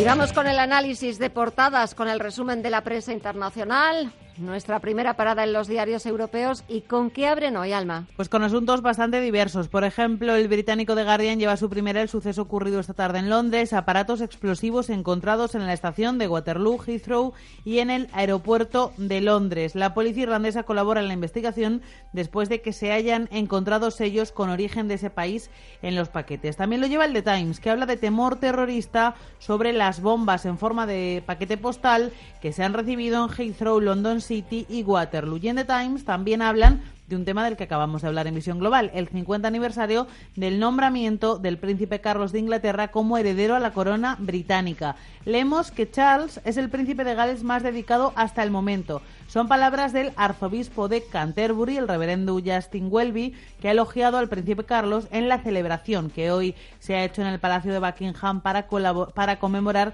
el 50 aniversario de su investidura como príncipe de Gales. Cuentan que la reina ha organizado el evento en Buckingham Palace con el príncipe de Gales, a quien se ha unido la duquesa de Cornualles, también el duque y la duquesa de Cambridge y el duque y la duquesa de Sussex que también asistieron, la familia al completo. Vamos, algo rarísimo que solo ocurre el día de Navidad y el de la celebración del cumpleaños de Isabel II. Y vamos con el Financial Times que cuenta que Carlos Gosun será liberado de la prisión japonesa en la que está mañana miércoles. Los fiscales de Tokio pierden la apelación después de que el ex jefe de Nissan haya obtenido la fianza que le pedían. ¿Y ese tema de la liberación de Carlos Gosson aparece también en la prensa francesa? Pues sí, porque además han estado siguiendo el tema de forma bastante pormenorizada en los últimos meses. En Le Monde, Carlos Gosun autorizado a salir de prisión tras pagar una fianza de 7,9 millones de euros. Después de 107 días de detención en Japón, el ahora exdirector general de Renault, que sigue diciendo que es inocente, obtiene su primera victoria legal.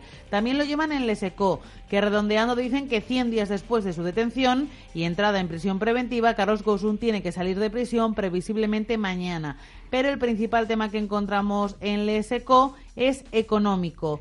Lavado de dinero, los bancos europeos en el punto de mira. Un informe del grupo de periodistas detrás de los papeles de Panamá apunta a varios bancos, incluido el Crédit Agricole francés. Y luego en Le Figaro, lo más destacado a toda página es un suceso con vinculaciones, según apuntan las primeras investigaciones de carácter terrorista. Agresión terrorista en la prisión de Alençon. El detenido y su compañero arrestados. Un individuo había sido aislado desde el mediodía con su novia en la unidad de vida familiar de la prisión después de apuñalar a dos supervisores.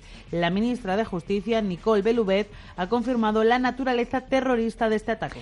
Y terminamos con la información que nos llega desde Alemania. Pues mira, en la primera del alemán Frankfurter Alemania Seitún hablan precisamente del presidente francés. La llamada de Macron se llama el artículo. El presidente francés Emmanuel Macron ha presentado un manifiesto para el renacimiento de Europa, marcando el comienzo de la campaña electoral europea para su partido, la República en Marcha. Pero dicen en este diario que la Unión Europea juega solo un papel menor. Ya hablaban de este manifiesto, recordemos, ayer los diarios franceses que criticaban que Emmanuel Macron haya empezado ya la campaña electoral para las elecciones que se van a celebrar el próximo 26 de abril, 26 eh, de mayo. Y en el Handelsblatt alemán una información propia.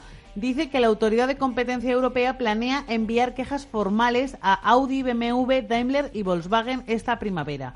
En, el llamado, en la llamada declaración de objeciones, los funcionarios de la Unión Europea detallarán por primera vez las acusaciones que hacen a los fabricantes de automóviles en cuestiones de colusión ilegal de motores diésel. Magret Vestager no hace las cosas a medias, dicen. La danesa es comisaria de competencia desde hace cinco años y en este lustro no le ha temblado el pulso. Ha impuesto multas récord a corporaciones globales como Apple y Google y ha iniciado investigaciones en los Estados miembros por sus prácticas fiscales. Ahora la industria alemana en el punto de mira de Vestager.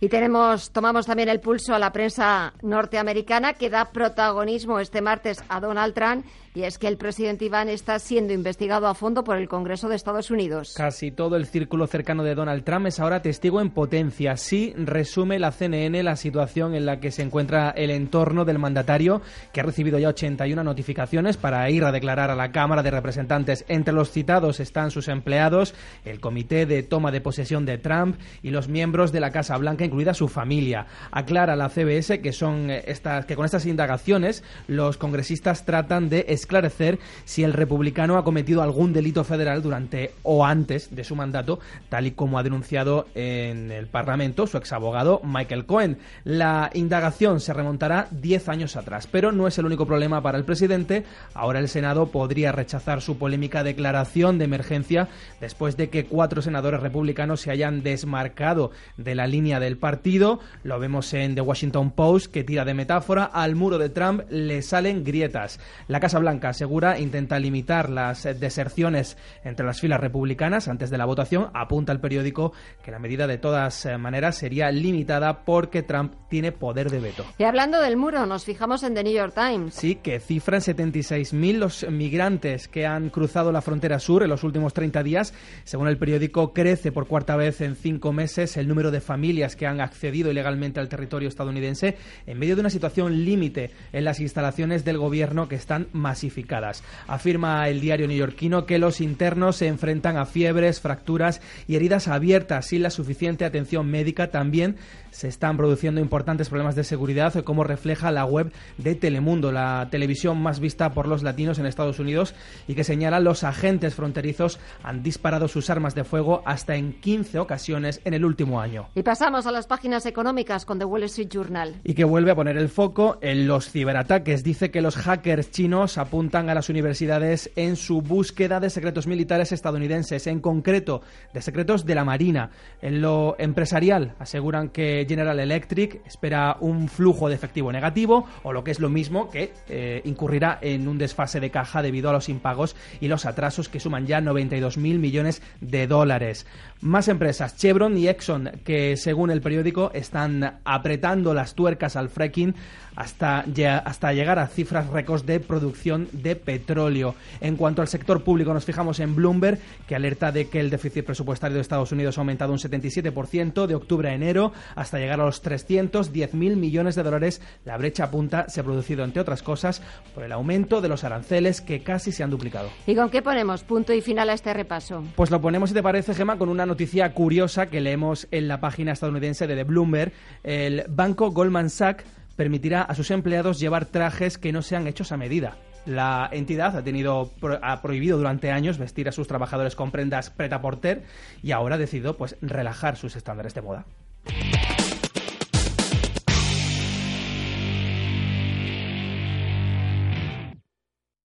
¿Dónde encontrar todo lo que necesitas para tu trading? Servicio de atención al cliente con un equipo de expertos local, costes más bajos en más de 15.000 mercados y las plataformas más avanzadas. Todos estos beneficios y más en una misma cuenta. IG, donde todo tu trading encaja. Descubre más en IG.com. El 81% de las cuentas de inversores minoristas pierden dinero en la comercialización con CFD con este proveedor. Debe considerar si comprende el funcionamiento de los CFD y si puede permitirse asumir un riesgo elevado de perder su dinero. Cada noche, de lunes a jueves, Josep María Francás con Ramón Pi analizan la actualidad con rigor y libertad en A Fondo, dirigido por Josep María Francás, de lunes a jueves, de doce y media a una y media de la noche, en Radio Intereconomía.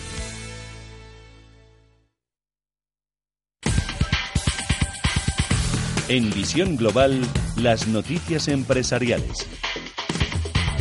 El grupo de afectados de Volkswagen se une a los 400.000 perjudicados alemanes que demandarán a la automovilística. Será la mayor demanda presentada por consumidores en Europa contra las compañías automovilísticas. La reclamación se refiere al software instalado en vehículos diésel que modificaba las emisiones de óxidos de nitrógeno cuando percibía que el coche estaba siendo probado en laboratorio. 3.000 son los afectados españoles que se sumarán a los 400.000 demandantes alemanes. ACS construirá las dos plantas de ácido más grandes del mundo en Marruecos. Los trabajos para la construcción de las dos plantas de producción de ácido sulfúrico tendrán un importe de 255 millones de euros. Las instalaciones estarán a 120 kilómetros al sur de Casablanca y tendrán una capacidad para producir hasta 5.000 toneladas de ácido sulfúrico al día. Durante la producción se generará energía para que prácticamente se elimine la necesidad de otra energía eléctrica externa. La supresión del Airbus 380 afectará a unos 500 trabajadores españoles. El fabricante del modelo Airbus 380, el avión más grande de la compañía, informó en febrero del cese de entregas del A380 para el año 2021. Alrededor de 3.500 puestos de trabajo podrán verse afectados en Europa, con 17 aviones pendientes de ser entregados. Alemania será el país más afectado, con unos 1.200 empleados, seguido de Reino Unido, con otros 600. Indra gana el concurso para las elecciones generales. La compañía llevará a cabo el escrutinio provisional de las elecciones generales del 28 de abril, además de su difusión. El resultado se produce después de la expulsión de SIL por parte del Ministerio de Interior por no respetar los importes máximos. Indra se ocupará, además del escrutinio, de su difusión a Cortes Generales y de otras actividades.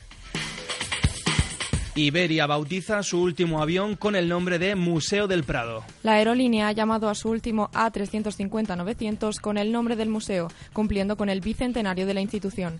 El modelo, que es el más moderno de la flota, ha sido presentado hoy por el director del Museo Nacional del Prado, Miguel Falomir, y el presidente de Iberia, Luis Gallego.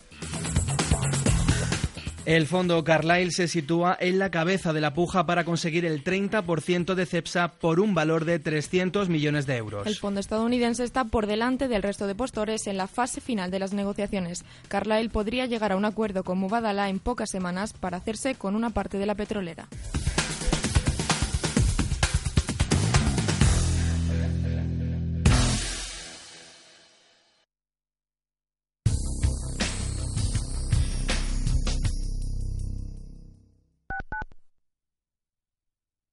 Quiero alquilar mi casa, pero ¿y si los inquilinos no me pagan o no cuidan el piso o tengo quejas? Deja de preocuparte, porque en Renta Garantizada te protegen de todo. Cobrarás tu alquiler todos los meses aunque no pague el inquilino y se ocupan de la gestión del día a día. Y tú, tranquilo. Infórmate en el 910 1095 o en rentagarantizada.es. Alquiler garantizado.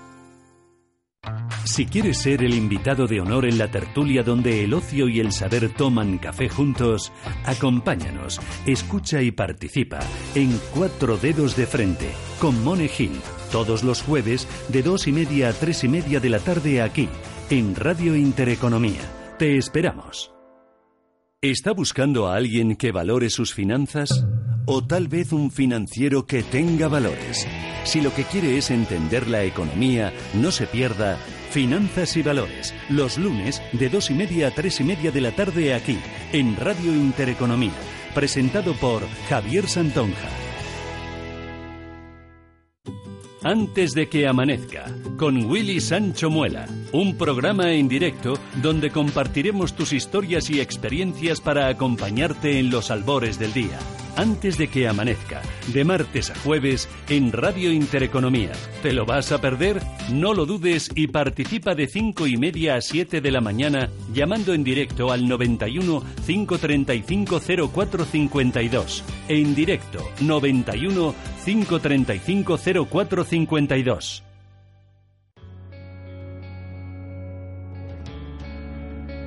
Escuchan ustedes Radio Intereconomía Información financiera en tiempo real.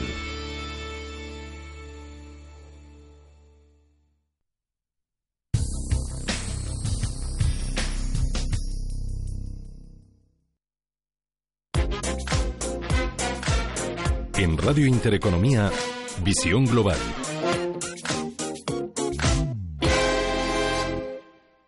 Undécima jornada del juicio del Prusés en el Supremo. Esta tarde ha declarado el coronel de la Guardia Civil, Diego Pérez de los Cobos. Fue el coordinador del operativo desplegado en Cataluña con motivo del 1 de octubre. Ha asegurado que su llegada a esta comunidad para gestionar a los distintos cuerpos de seguridad no fue bien recibida.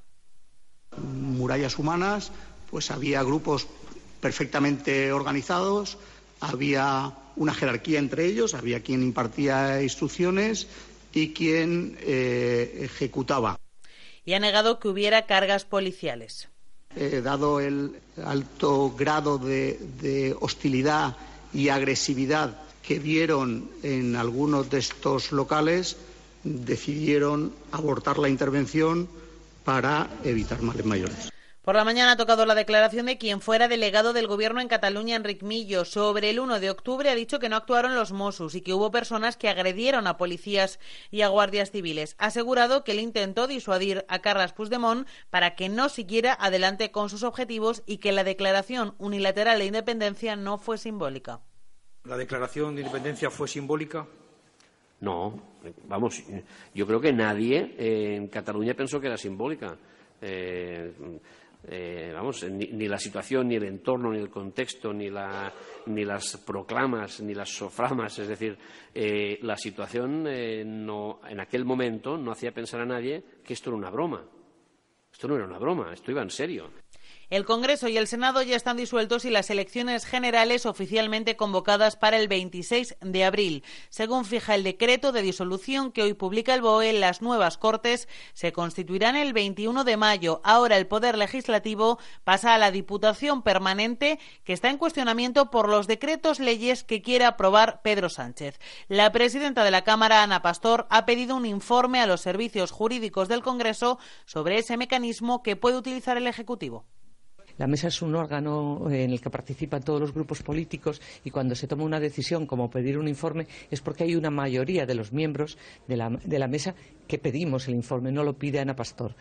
Pero el PSOE le acusa de partidismo. Dicen que es una hooligan del PP. Son palabras de Adriana Lastra. Se comporta más como hooligan del PP que como presidenta del Congreso, diciendo que el PSOE, por aprobar los decretos, va dopado a las elecciones. No, dopada a las elecciones fue en este caso, fueron este, en este caso las listas del Partido Popular que fueron financiadas con dinero sacado de la corrupción y de todo lo que robaron a manos llenas el Partido Popular en los últimos años. Y el Partido Popular insiste en que recurrirán ante la Junta Electoral Central e incluso ante el Constitucional los reales decretos que el Consejo de Ministros pretenda aprobar a partir de ahora. Dice el presidente popular, Pablo Casado, que Pedro Sánchez está usando la Diputación Permanente de forma electoralista. Tiene de llamarlos viernes sociales. Es decir, que hacen campaña electoral metiéndonos la mano en el bolsillo para ir dopados a las elecciones y encima lo intentan revestir de un eslogan. Podemos y Ciudadanos también consideran que el Gobierno está actuando de forma electoralista, aunque valoran cada uno con sus matices. Escuchamos primero a Yone Belarra de la formación morada, después a Tony Roldán de la formación naranja. El Gobierno está haciendo electoralismo con los reales decretos. Creo que nadie puede negar esto. Sin embargo, nosotros vamos a apoyar aquellos reales decretos que mejoren la vida de la gente. Para tratar de ganar cuatro votos sin demasiado eh, debate y sin, posibilidad, eh, como digo, de enmendar. Y desde el Gobierno se defiende. Nadia Calviño es la ministra de Economía. Es indudable que adoptar un Real Decreto Ley tiene una exigencia en términos de la necesidad y la urgencia para su adopción y eso es lo que está haciendo el Gobierno. Con las Cortes disueltas, la derogación de la reforma laboral se presenta cada vez más complicada. Lo ha reconocido la ministra de Trabajo, Magdalena Valerio. Como decía la canción, malos tiempos para la lírica. Y sobre todo ya cuando se convocan unas elecciones, aún más complejo todo. Sin embargo, desde los sindicatos aseguran que no se van a rendir y que van a seguir trabajando para la derogación de la normativa en esta legislatura. Unai Sordo es el secretario general de Comisiones Obreras. No tiramos la toalla, estamos en conversaciones permanentes. Comisiones Obreras y UGT no nos vamos a resignar a que no se modifique la reforma laboral en esta legislatura. La patronal critica la posibilidad de esa derogación de la reforma laboral a través de un real decreto. Antonio Garamendi es el presidente de la COE. Los atajos son de corto plazo y los de largo plazo son aquellos que se llegan con, diálogo social. El fin de la producción del modelo A380 de Airbus afectará a unos 500 empleados de la firma en las factorías españolas de Getafe en Madrid y Yescas en Toledo y la fábrica gaditana de Puerto Real. A nivel global serán unos 3.500 los trabajadores perjudicados. Son las primeras conclusiones de la reunión inicial a nivel europeo entre empresa y sindicatos. Sin embargo, la directora de la fábrica de Airbus en Illescas dice que aún es pronto para concretar el impacto. En declaraciones a Radio Nacional Estudiar ese impacto y para mm, hacer propuestas eh, entre los dos de eh, planes de acción concreto. Uh, sí se ha suprimido el de Airbus 380, pero también hemos tenido otros, otros pedidos extras que, bueno, pues que también tenemos que evaluar ese impacto global tanto en positivo como en negativo. En la cultura, Arata Isosaki, ganador del premio Pritzker 2019.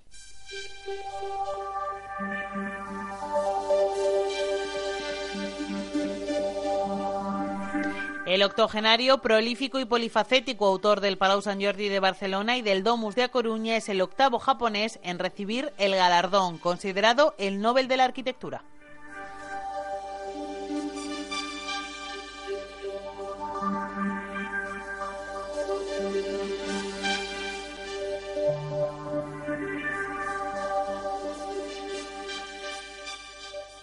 ¿Sabía que el oro se ha revalorizado un 335% en los últimos 20 años? Ahora que lo sabe, seguir dejando todo su dinero en el banco es su decisión. O si lo prefiere, invierta parte de sus ahorros en oro con Degusa y mantenga su poder adquisitivo. Informes en el 911-982-900 o en degusa-mp.es. Degusa Oro, la inversión segura.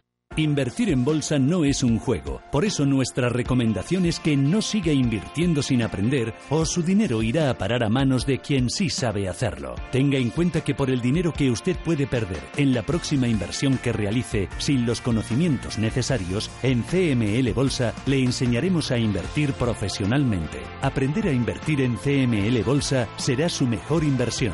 CML Bolsa 91 436 28 74 91 436 28 74.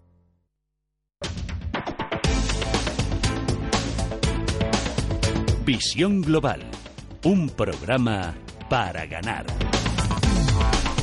Y todos los días vamos a repasar lo más interesante de la tertulia de gestión de patrimonio de cierre de mercados. Hoy con Juan Cueto de Penta Inversión y con Germán García Velasco de Acacia Inversiones como invitados. Así un poco a bote pronto, un poco donde os situáis ahora mismo en esta industria de fondos de inversión en el que hay tanta competencia y no hay tanto pastel a repartir. Sí que hay muchísimo dinero ahí metido en depósitos y en cuentas a la vista, pero claro, eh, inversores, inversores dispuestos ahora mismo a asumir algo de riesgo, ya estamos viendo que, los volúmenes no, no, son los más ideales. Sí, sí, bueno, eh, creo que, pastel hay para todos. Eh, no podemos obviar que España sigue siendo un país muy bancarizado y ahí yo creo que, que el que haga bien los deberes a medio plazo pues acabará, acabará teniendo resultados y, acabará dando sus frutos. Eh, creo que en España hay un nivel de gestión muy, muy alto. Y, bueno, pues eh, cuando nos dan la oportunidad de poder gestionar y poder dar ideas de inversión a, todos nuestros partícipes, pues creo que, es por donde tenemos que, funcionar y, que, que el volumen de inversión en casas independientes o en eh, casas que sepan hacer bien las cosas, pues vaya incrementándose poco a poco. Pero tenéis varios productos, entre ellos uno, el Acacia Renta Dinámica, que por cierto nos habían recomendado también eh, algunas consultoras o EAFIS a lo largo de los últimos días, por eso tuvimos también curiosidad por, por conoceros un fondo de un mixto flexible que lleva más de un 6% en el año. No. ¿No? Pues entonces me lo... Acacia Renta Dinámica sí que ha, pasado varias veces, nos consta por aquí, pero es un fondo que este, bueno, que el año pasado eh, se quedó plano, obtuvo una rentabilidad negativa del menos 0,12% y siempre hacemos lo mismo, es un vendedor de volatilidad. Eh, muchas casas lo califican de mixto flexible, pero es siempre lo mismo, es un fondo sistemático de venta de volatilidad. Pero tú no lo gestionas directamente este fondo. Lo gestiona Miguel Roqueiro y Miquel Ochagavía. ¿Y tú cuál llevas? ¿El Acacia Invermix? Este? Bueno, yo estoy más situado en eh, Acacia Invermix 3060. Eh, Tenemos una gama de tres fondos que fueron creados en el año 16 respondiendo a bueno pues a la eh, situación en la que, teníamos en Acacia que era fundamentalmente lo que gestionamos eran SICAPs creamos estos fondos ad hoc que lo que hacemos es eh, alocación por activos. Es decir buscamos activos con descuento. Eh, muy al estilo value si quieres interpretarlo así pero con activos. Buscamos activos que en un momento determinado puedan tener una corrección o unos precios interesantes en cuanto a la valoración y eh, entramos en ellos. Bueno, en cuanto a la jornada de hoy, Juan, muy poquita historia, van saliendo datos, en Europa ventas minoristas, PMIs en Estados Unidos, en fin, también tenemos esas nuevas previsiones de crecimiento de la economía china, tampoco estamos tan mal, no estamos nada mal. Bueno, según cómo se quiera mirar el vaso medio lleno, medio vacío, pues hay que interpretará que, que no estamos tan mal eh, pero también se podría interpretar que desde luego no estamos como para tirar cohetes, ¿no? Eh, pues la bolsa va como un cohete. Eh, la bolsa sí, pero la bolsa no necesariamente va a la par que la economía, a veces se adelanta, a veces se retrasa, a veces se cometen excesos a la baja, otras veces al alza. Y bueno, lo que es cierto es que en el caso de China, que es una de las economías más importantes del mundo, va a crecer este año, según las previsiones que han adelantado, al menor eh, ritmo en muchos años y eh, eso a pesar de, como ha anunciado hoy mismo, van a inyectar eh, más estímulos a la economía, porque si no fuera así, pues probablemente el crecimiento sería menor todavía. Vosotros, Germán, muchísima exposición al momento del ciclo económico, a través de bonos, estoy viendo aquí, commodities, sector financiero. Bueno, compramos la idea del consenso, que es que estamos en el final de ciclo, pero para nosotros la caída de finales del año pasado eh, no es eh, por, por, esa recesión de la que todo el mundo está hablando. Nosotros eh, durante ese último cuatrimestre tomamos la decisión que veíamos activos que tenían un descuentos muy importantes en precio, que además nos parecía que el mercado había sobrereaccionado a esa posibilidad de recesión y lo que hicimos fue ir comprando según, según fueron cayendo. Entonces nos encontramos a 31 del 12 con una cartera sobreexpuesta a activos con riesgo, sobreexpuesta a ciclo eh, y esperando que en algún momento los datos que empezaran a publicarse fueran menos malos de lo que el consenso está esperando. Para nosotros, eh, lo que ha presentado, los datos que ha presentado hoy China responden, uno, es normal que no vayan a crecer como han crecido en el pasado, porque, el, porque la economía tiene un, volumen ya muy alto, la base se ha incrementado eh, pues de manera exponencial durante las últimas dos décadas, eh, así que es normal que tengan cierta desaceleración en el crecimiento. Eh, y pero sí que nos ha dejado claro que, para bien o para mal, la economía china depende de lo que decida su gobierno. Y en estos momentos lo que está es inyectando, pues como decíais, miles de millones de dólares a su economía, dando mucha ayuda a eh, la actividad inmobiliaria, poniendo un plan de infraestructuras encima de la mesa que es brutalmente ambicioso. y por lo tanto haciendo o luchando contra pues ese menor crecimiento que podían tener debido a la, a la guerra a la guerra comercial. Gran parte de la subida bursátil se debe precisamente a la FED y también en gran medida a lo que está sucediendo en China, tanto a nivel macroeconómico, medidas de estímulos para para que siga en marcha una economía que está en plena desaceleración. Eh, Juan, ¿alguien que crea que los mercados, las bolsas en este caso, podrían haber hecho ya un techo, un techo en 2019, aunque solo llevemos dos meses, ¿qué estrategia tendría que poner en práctica? Hombre, eh, no es eh, nada descabellado pensar que si no el techo podemos estar cerca de él. No es más que recordar que las previsiones que se hacen siempre a finales de año, eh, en el mejor de los casos, apuntaban a ascensos en las bolsas de poco más del 10%, que es lo que ya llevamos en dos meses. Y eso son las previsiones más optimistas, porque a partir de ahí estaba el escenario base o el negativo, que era mucho peor.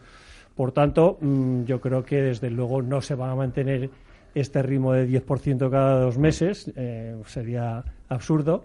Eh, y em, no sé si acabaremos eh, a 31 de diciembre donde estamos ahora, un poquito más arriba, un poquito más abajo, pero lo que es cierto es que este ritmo de subidas no se va a mantener. Mm, la experiencia nos demuestra que siempre hay altibajos y mm, bueno, yo creo que después de, esta subida tan importante que hemos tenido en poco más de dos meses, Mm, no está de más eh, tener algo de liquidez eh, que en el caso de una eventual corrección eh, de los mercados se pudiera utilizar para volver a entrar a precios más bajos. Y yo creo que tenemos hoy mismo un ejemplo, como es el caso de Talgo, que a raíz de la colocación fuera de mercado que se hizo ayer en bolsa pues ha caído más de un 10%. Entonces, entre comprar ayer o comprar hoy, casi mejor tener ayer liquidez y de comprar, comprar hoy y no ayer. Bueno, eh, hay niveles de sobrecompra, o eso dicen algunos analistas. esto también se puede ver prácticamente todos los días, como ha disminuido de forma significativa el volumen de contratación. Es una combinación, en principio, mala. ¿eh? Si de repente aparece un escenario negativo, todo eso gira a la baja porque es mucho más difícil de manejar, pero yo creo que, igual que nadie se esperaba, está todo el mundo sorprendido por eh, la velocidad de la subida, sí que se esperaba una recuperación bursátil. ¿eh? Otra cosa es que este 13%, 15% de Eurostox desde mínimos 20% Wall Street se haya hecho en dos meses y no en un año.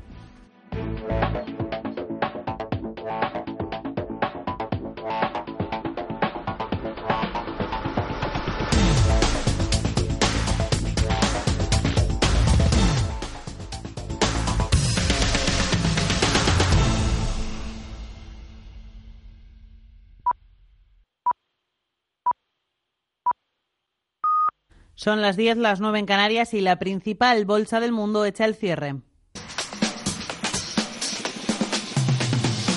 Wall Street, el corazón del distrito financiero mundial, donde el dinero nunca duerme, el tiempo es oro y la riqueza, el poder y los excesos forman parte de su esencia, echa el cierre. Jornada de indefinición y de oscilaciones la de este martes en la Bolsa de Nueva York. Los principales indicadores de Wall Street no responden con optimismo a ese posible acuerdo comercial entre Estados Unidos y China que podría llegar de aquí a finales de marzo. Así que todos acaban con ligeras pérdidas o prácticamente planos. El SP500 es el que más cae, solamente cae un 0,11% y se sitúa en el cierre de Wall Street en los 2.789 puntos. Por su parte, el Nasdaq 100 es el único que acaba en positivo, sumando solo un 0,08% en los 7.156 puntos. El otro indicador de las tecnológicas, el Nasdaq Composite, cierra, como decíamos, prácticamente plano, pierde un 0,02% y termina en los 7.576 puntos. Y el Dow Jones acaba la jornada cayendo un 0,05% en los 25.807 puntos.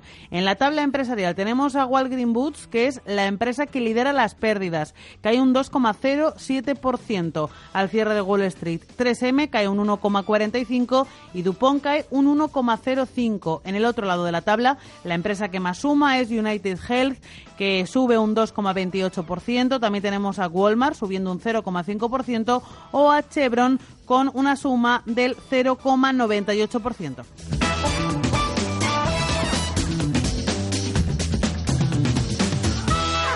Y así terminamos Visión Global este martes 5 de marzo. Ya saben que les esperamos mañana a partir de las siete y media, las seis y media en Canarias. Tengan buena noche.